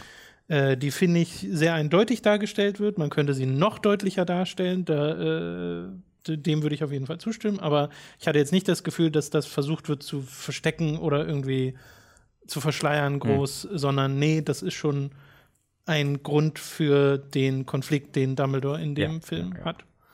Hätte Also, ich nicht erwartet. Ja, ich, ich hätte auch nicht erwartet. Es ist mehr als ich erwartet hätte, weniger als ich mir erhofft hätte. So Ja, würde ich glaube, so könnte man es theoretisch sagen. Vielleicht wird das ja in den nächsten Filmen nochmal thematisiert. Also muss ja, also wenn das, wenn das nie mal deutlich ausgesprochen wird und niemand mal sagt, irgendwie, ich habe dich geliebt oder sonst irgendwas wütend. Ja, irgendeine Konfrontation muss es ja geben. Äh, ja, ja, genau. Das ist aber auch so ein Problem. Es gibt, wir wissen ja, wann die Konfrontation passierte und die findet halt 13 Jahre nach dem oder 14 Jahre statt, nach dem, was jetzt passiert. Hm. Also ist gerade die Frage, okay, gibt es einfach einen 4-5-Jahres-Sprung demnächst? Muss es eigentlich. Also es muss eigentlich einen Sprung von mehreren Jahren irgendwann geben, was ja auch Sinn ergeben würde, weil dieser, ich, das glaube ich sehr, dieser Teil ist so sehr dieses Ding, so hat Grindelwald seinen Einfluss das erste Mal ganz groß breit gefächert, weil es gibt eine konkrete Szene, die das zeigen soll, Mhm. die halt so frustrierend ist, weil die genau das eben nicht gut zeigt. Äh, dann kann ich mir sehr gut vorstellen, dass der nächste Teil dann, weiß ich nicht, vier, fünf Jahre in die Zukunft geht und sagt, so, sein, Aus, sein, sein Einfluss Die ist jetzt Folgen werden jetzt worden. davon behandelt. Und konzeptuell mag ich das auch voll, dass man so eine Reise, hier eine, eine, eine Reise durch den Faschismus, Kinder. ähm, nur wenn das halt so umgesetzt wird wie hier, dann habe ich, mein, hab ich so Probleme damit. Übrigens, wenn ihr Kinder habt, die Harry Potter mögen, vielleicht zweimal drüber nachdenken, ob das ein Film für die ist. Äh, so tote Babys, äh, Zweiter Weltkrieg, Holocaust sind alles so Dinge, die hier vorkommen. ja, ich habe mich, ich glaube, an zwei Stellen zu Dani rübergelehnt und so gesagt, Kids-Movie. ja, wirklich. Weil es Wobei, halt so das mochte ich auch schon im ersten Teil. Also der erste Teil war halt in dem Sinne, da, also da hast du halt keine, äh, nicht den Holocaust gesehen, Ja. ähm, aber du hattest ja diesen, diesen harten Jumpscare-Moment. Weißt du, ob du noch an den Ja, erinnerst? ja, ne, der hatte ein paar Horror-Einschläge. Ja, der erste genau. Fantastic Beasts. Genau, aber das war so ein bisschen mehr noch, ähm, ja, so ein bisschen weniger real. Das war immer noch so, ey, it's Magic. Und hier ist einfach, ey, kennst du tote Babys? Guck mal. Ja, ich meine, äh, auch die Harry Potter-Filme haben ein paar Auf jeden fiese Fall. Stellen, die man als Kind, glaube ich, sehr gut Das ist ja eine der zentralen Erfolge von Harry Potter, wie es gewachsen ist. ähm, Genau, ja, ja. Okay, gut, das soll es gewesen sein zu Fantastic Beasts, Crimes of Grindelwald oder fantastische Tierwesen, die, Verbrechen, von, Grindelwald. Warum wird fantastisch in dem Fall mit PH geschrieben? Wird es das? Ja. Nur vielleicht, weil es da mit. Sieht ähm, ma magic aus? ja, kann ich mir vorstellen, so wie Fantasia oder so, wird ja Okay. auch manchmal so und manchmal so geschrieben. Äh, nun gut, Warum äh, haben wir eigentlich keine unendliche Geschichte Cinematic Universe? Das ist die Frage, die ich mir stelle. also Steinbeißer-Film? Komm. willst du? Ja, ja, aber in, dem, aber in der Version von dritten Teil, wo die in einem Haus sind. Und mit der Mutter. singen. Ja, und mit dem Motorrad durch Ja, die Gegend ja, fährt genau. und so. Das ist mein Lieblingssteinbeißer. Also quasi Musical. Ja, ja, genau. Ich hoffe, dass nichts von den philosophischen und einflussvollen Themen übrig bleibt, sondern sie einfach ganz Zeit äh, Real Rock You singen. Aber in dem Fall singt trotzdem ein Pferd im Sumpf. ja, ja, genau. aber das ist so ein Happy-Go-Lucky-Moment, wo alle so, hey! Sehr schöner Sumpf. äh, gut, wir kommen zum besten Feature aller Zeiten. Wir kommen zu Robins famosem Formel 1 Fest. Nio, es ist vorbei. Oh, die Saison ist vorbei. Das war's. Das letzte Rennen. That's it. In Abu Dhabi. Äh, Aber wie ein Finale wird sich's wahrscheinlich nicht Nee, angefühlt überhaupt haben. nicht, weil natürlich alles schon erledigt war. Ja. Äh, und die Leute davor, also keiner hatte mehr so richtig Bock, habe ich das Gefühl. Alle waren so, boah, war das eine lange Saison, ich hätte so gern frei. Also Hamilton war einfach so, ja, ich habe ja gewonnen. Und hat dann in seinen Prä-Interviews, ich habe so ein fünfminütiges Interview mit ihm gehört, wo er viereinhalb der fünf Minuten darüber geredet hat, wie viel Bock er hat, demnächst Skifahren zu gehen. Und dass er jetzt in Abu Dhabi ist, wo es ja sehr warm ist, dass er sehr viel lieber im Schnee wäre, weil da seine Freunde sind, mit denen schreibt er schon in seiner WhatsApp-Gruppe. Ähm, und dann hast du so einen Valtteri Bottas, den Teamkollege von Hamilton, der dieses Jahr nichts gebacken bekommen hat. Der hatte einen erfolgreichen Start in die Saison, das war gut, der hätte dann Rennen gewinnen sollen, hat dann wegen technischen Problemen nicht gewonnen. Und dann ist einfach, der wurde jetzt Fünfter insgesamt in dem Mercedes, das besten Auto. Das war ein Desaster. Der wurde noch vor zwei Leuten jetzt überholt in den letzten beiden Rennen. Ähm, und der hatte, also der hatte so, der hatte komplett die Schnauze voll. Der wollte einfach nur äh, diese scheiß Saison endlich vorbei haben. Ähm, und dann hattest du halt Raikön, der ja eh nie Bock hat, und Vettel, der verloren hat, äh, die WM. Deswegen waren alle so, ja, könnte auch vorbei sein. Ähm, dafür war das Rennen dann aber doch recht spannend, muss man tatsächlich sagen. Äh, es gab einen Überschlag. Rennen mit Überschlägen sind natürlich immer spannend. Leider Gottes ist mal wieder von Hülkenberg, äh, mein, hier mein Waifu, aber der hat leider über, sich überschlagen. Äh, nichts Gefährliches, äh, dem konnte da nichts passieren, aber sieht halt immer cool aus, äh, wenn, wenn ein Auto sich überschlägt. Ähm, gab sehr viele technische Ausfälle. Überraschenderweise mal nicht Ricciardo, obwohl er die letzten 27 Rennen da mit technischen Problemen ausfiel. Ähm, aber es wurde ganz gut äh, geraced, vor allen Dingen äh, in den hinteren Feldern. Vorne ist wieder Hamilton weggefahren und war dann keine Probleme. Und dann war Vettel hinter dem, so ein bisschen das die Geschichte der Saison, äh, dass da nicht so viel passiert. Aber hinter den Kulissen, nicht hinter den Kulissen, sondern hinten in dem, im Feld ähm, war es äh, relativ spannend, gab viele coole Duelle.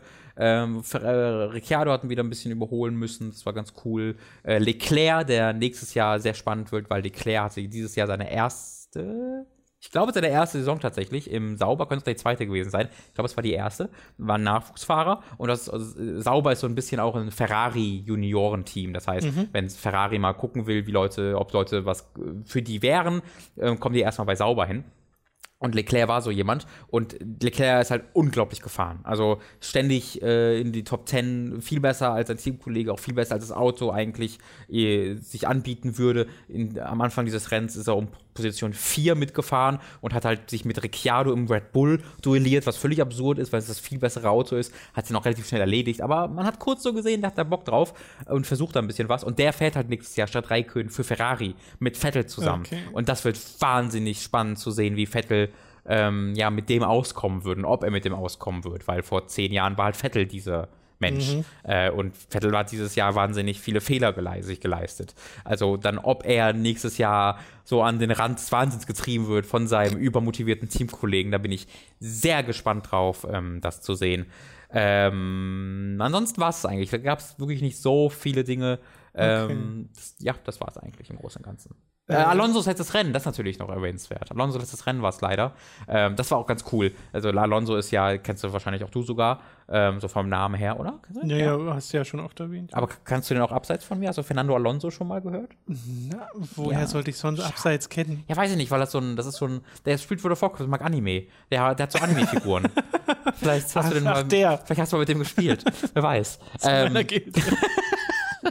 Äh, aber nee, das war sein letztes Rennen und der fährt halt auch seit, weiß ich nicht, wie viel, 15 Jahren jetzt schon oder so, Okay. bin ich sogar noch länger. Und ist halt eine sehr tragische Geschichte eigentlich. Der wurde zweimaliger Weltmeister, ist womöglich der talentierteste Fahrer im ganzen Feld, ähm, aber war die letzten vier Jahre, drei Jahre ja bei, mit, bei McLaren fest und deswegen nur hinteren Plätze hat er jetzt keinen Bock mehr drauf gehabt. Äh, und das war aber eine ganz coole Szene dann am Ende, wo dann ähm, Hamilton, Vettel und Alonso nach dem Rennen gemeinsam halt über die Strecke gefahren sind und so, so auf der Stadt Zielgeraden dann zu dritt Donuts synchronisiert gemacht cool. haben. Und das war halt wirklich super. Ich habe noch nie Dreier Formel 1 Donuts gesehen. äh, und das war wirklich sehr, sehr, sehr, sehr cool gemacht. Ähm, auch, dass all- allgemein Alonso am Ende noch mit den Leuten dann mit da stand, weil das halt sein letztes Rennen war und das so organisiert wurde, dass er mit die Interviews gibt. Das war ähm, sehr, sehr cool. Hat viel Freude bereitet, sich das nochmal anzugucken. Ein Den werde ich sehr Feel-Good-Moment. vermissen. Das war wirklich so ein richtiger Feel-Good-Moment, auch in einer Karriere, die sehr Ja, viel ja. Bad-mäßig endete. Erneut, wer das mal mehr sehen will, kann sich die Amazon-Dokumentation Grand Prix Driver angucken. Ähm, und das war die Saison für, für dieses Jahr. Aber insgesamt trotzdem eine ziemlich coole Saison, die halt leider im zweiten, ähm, in der zweiten Hälfte so komplett die Luft verloren hat, weil Vettel und Ferrari das so verkackt haben. Hamilton hat jetzt über 400 Punkte. Ich glaube, Vettel hat 320 oder so. Die waren mal lange Zeit gleich auf. Ja. Äh, und jetzt hat er so einen riesen Abstand. Das ist völlig absurd. Ähm, Vettel hat ja in, es war glaube ich, in Spa, ich glaube, es war das 13. Rennen der Saison, dass er das letzte Mal gewonnen hat. Das war jetzt 21 Rennen. Ähm, das war halt ein bisschen schade. Das hat das so ein bisschen, ähm, ja, so ein bisschen eine, eine, saure Note reingebracht mit. Aber trotzdem war es insgesamt eine coole Saison. Äh, ich freue mich jetzt sehr auf nächste Saison. 106 Tage sind es jetzt, glaube ich, noch, äh, bis die nächste Saison startet. Okay, wann ist das dann? In ein bisschen mehr als drei Monaten? Ihr kommt ja hin. Jetzt bist du so im März, Februar? Februar? Okay. Ich glaube, so ungefähr geht es dann wieder los. Ähm, Freue ich mich dann äh, sehr drauf. Und wir sind natürlich dann wieder live mit dabei. Genau. Weil ich jetzt zu allen äh, Grand Prix reise. Überraschung, Tom! Wir haben ja jetzt das Budget. ne? ja! Nein, warte. Dann nicht mehr. Dann war es das mit der, zumindest für eine Weile, letzten Ausgabe von Robins famosem Formel 1 Fest. Nochmal richtig zum Ach, schön, Abschluss. sehr, sehr schön. Und das war es dann auch im Wesentlichen mit dem Podcast. Bleibt uns noch zum einen das Forum und der Discord-Server zu erwähnen. Links dazu in der Beschreibung, falls ihr Teil der Community sein wollt. Würden wir uns sehr darüber freuen. Ansonsten natürlich patreon.com slash und steadyhq.de .de slash äh, falls ihr uns unterstützen möchtet und Zugriff bekommen möchtet auf unsere exklusiven Inhalte. Das bekommt ihr nämlich bereits ab 5 Dollar bzw. Euro. Haben wir auch ganz am Anfang mal kurz erwähnt. Und ne, bei Steady geht jetzt auch ein jährliches Abo, falls das was für euch ist. Und der Unterschied ist, bei Steady könnt ihr mit Bankeinzug bezahlen. Bei Patreon mit Kreditkarte und PayPal. Das geht auch bei Steady, aber bei Steady geht zusätzlich noch Bankeinzug. Das ist ja für manche Leute sehr relevant. Und äh, man kann es eigentlich auch normal sagen, weil ich auch neulich erst wieder die Frage gelesen habe, uns ist egal, welches von den beiden ihr wählt. Nehmt einfach das, was ihr cooler findet. Ja, genau. Gut. Äh, wenn ihr 25 Dollar oder Euro äh, oder mehr spendet, dann werdet ihr Teil der Podcast-Produzenten und werdet namentlich im Podcast erwähnt. Wir bedanken uns jetzt nämlich bei den folgenden Podcast-Produzenten: André Rademacher, Felix Kiel, Marc Regen, Michael Wolf. Oh verdammt, ich habe mir keinen Gag ausgedacht. Oh nein! Nee, dann Abbruch. Ich habe keine Lust mehr auf den Rest. da müssen doch die anderen nicht drunter leiden. Don Stylo, Lignum, Michael mit Grünkohlwiesel und außerdem auch Numemon, Markus Ottensmann, McLovin 008, Julia Marinic, Jan Lippert, Simon Dubicai, Sebastian Diel, Rose New Dawn, Lennart Struck, Christian Hündorf, Pokémon-Meister Dagoon, Günni. Du schaffst das schon. Günni, des Weiteren B-Chicken Tricked, Hauke Brav, Lisa Willigs Attacke hat keine Wirkung auf Max Geusser, Lisa Willig, Oliver Zirfers, Raun, Der Hamster, Pavor Dionus, Eisenseele, Stefan T-Bone, Lighty 996, Gastian, The Epic Snowwolf, Christian Dalcho hat diese Woche keine Idee. Oh. Autaku. So ist die Grä Oh nein, also irgendwas greift um sich, lieber Tom. Ja, ja, das sind jetzt schon zwei okay, Leute. Ein, ich, okay, mach kurz zu Ende. Autaku, Zombie und Wintercracker und Retroprinz. Ich kann den Skelettarm nicht damit benutzen. das glaube ich, Markiale 3. Kann das Äh, sein? ich glaube schon. Ähm, als Thema für Patreon nächste Woche Oh ja. zum großen Abschluss Formel 1. Formel 1. Falls ihr einen Okay. kreativen Anstoß braucht für eure Patreon-Botschaften, gebe ich als grobes Thema Formel 1. Genau, raus. dazu sei gleich mal dazu gesagt, hätten wir eigentlich auch am Anfang erwähnen können, aber ich mache es jetzt. Nächste Woche Montag findet Oh, der. Podcast nicht statt, sondern am Sonntag, genaueres erfahrt ihr später noch, Ja. hat damit zu tun, dass wir uns dem Geburtstag nähern äh, und auch, dass es Folge 200 ist. Äh, da machen wir eine Kleinigkeit. Nichts Großes, aber eine Kleinigkeit. Genau. Ähm, okay, sehr schön mochte ich das Detail. Äh, zweite Mal Lisa Willig war Dito, hat, letzt, Au! hat letztes Ich- Mal Wandler benutzt und jetzt ist es Lisa Willig. I love it. Fuck yeah. Äh, deswegen Wertschätzung für dieses Detail. Das ist so gut. Okay, das soll es gewesen sein mit diesem Podcast. Vielen Dank fürs Zuhören. Wir freuen uns über eure Unterstützung und sehen bzw. hören uns dann beim nächsten Mal. Tschüss. Tschüss. Robin hat euch einen Kuss zugeworfen. Ja, Noch ich wollte eigentlich so, so einen Soundeffekt machen, aber es wurde dann zu einem Kussmund. Ist ein großes Problem in meiner Freizeit auch. Kann dass ja beides gleichzeitig sein. Wow. ein Soundboard, falls Leute das brauchen. Ja, wir machen ein Robin Soundboard. Mach nochmal das Hör mal wieder Hämmergeräusch. Ich kann das nicht so gut, ich geh mal zu hoch. Also das, das, was, das was mehr. Mach du das mal, du kannst das besser. Ich kann das doch nicht besser. Hab Ich Doch. das schon mal gemacht. Würde ich machen. Das ist doch nicht näher dran. Nee, das ist auch nicht. Das ist aber auch sehr Aber gut. wie kommst du denn da drauf? Weiß ich nicht, irgendjemand, ich dachte, das bist du gewesen. Dann war es wohl jemand anders. Vielleicht Leo oder Mats? Da bin ich aber verwundert. Weil das ist schon sehr nah dran in meiner Erinnerung.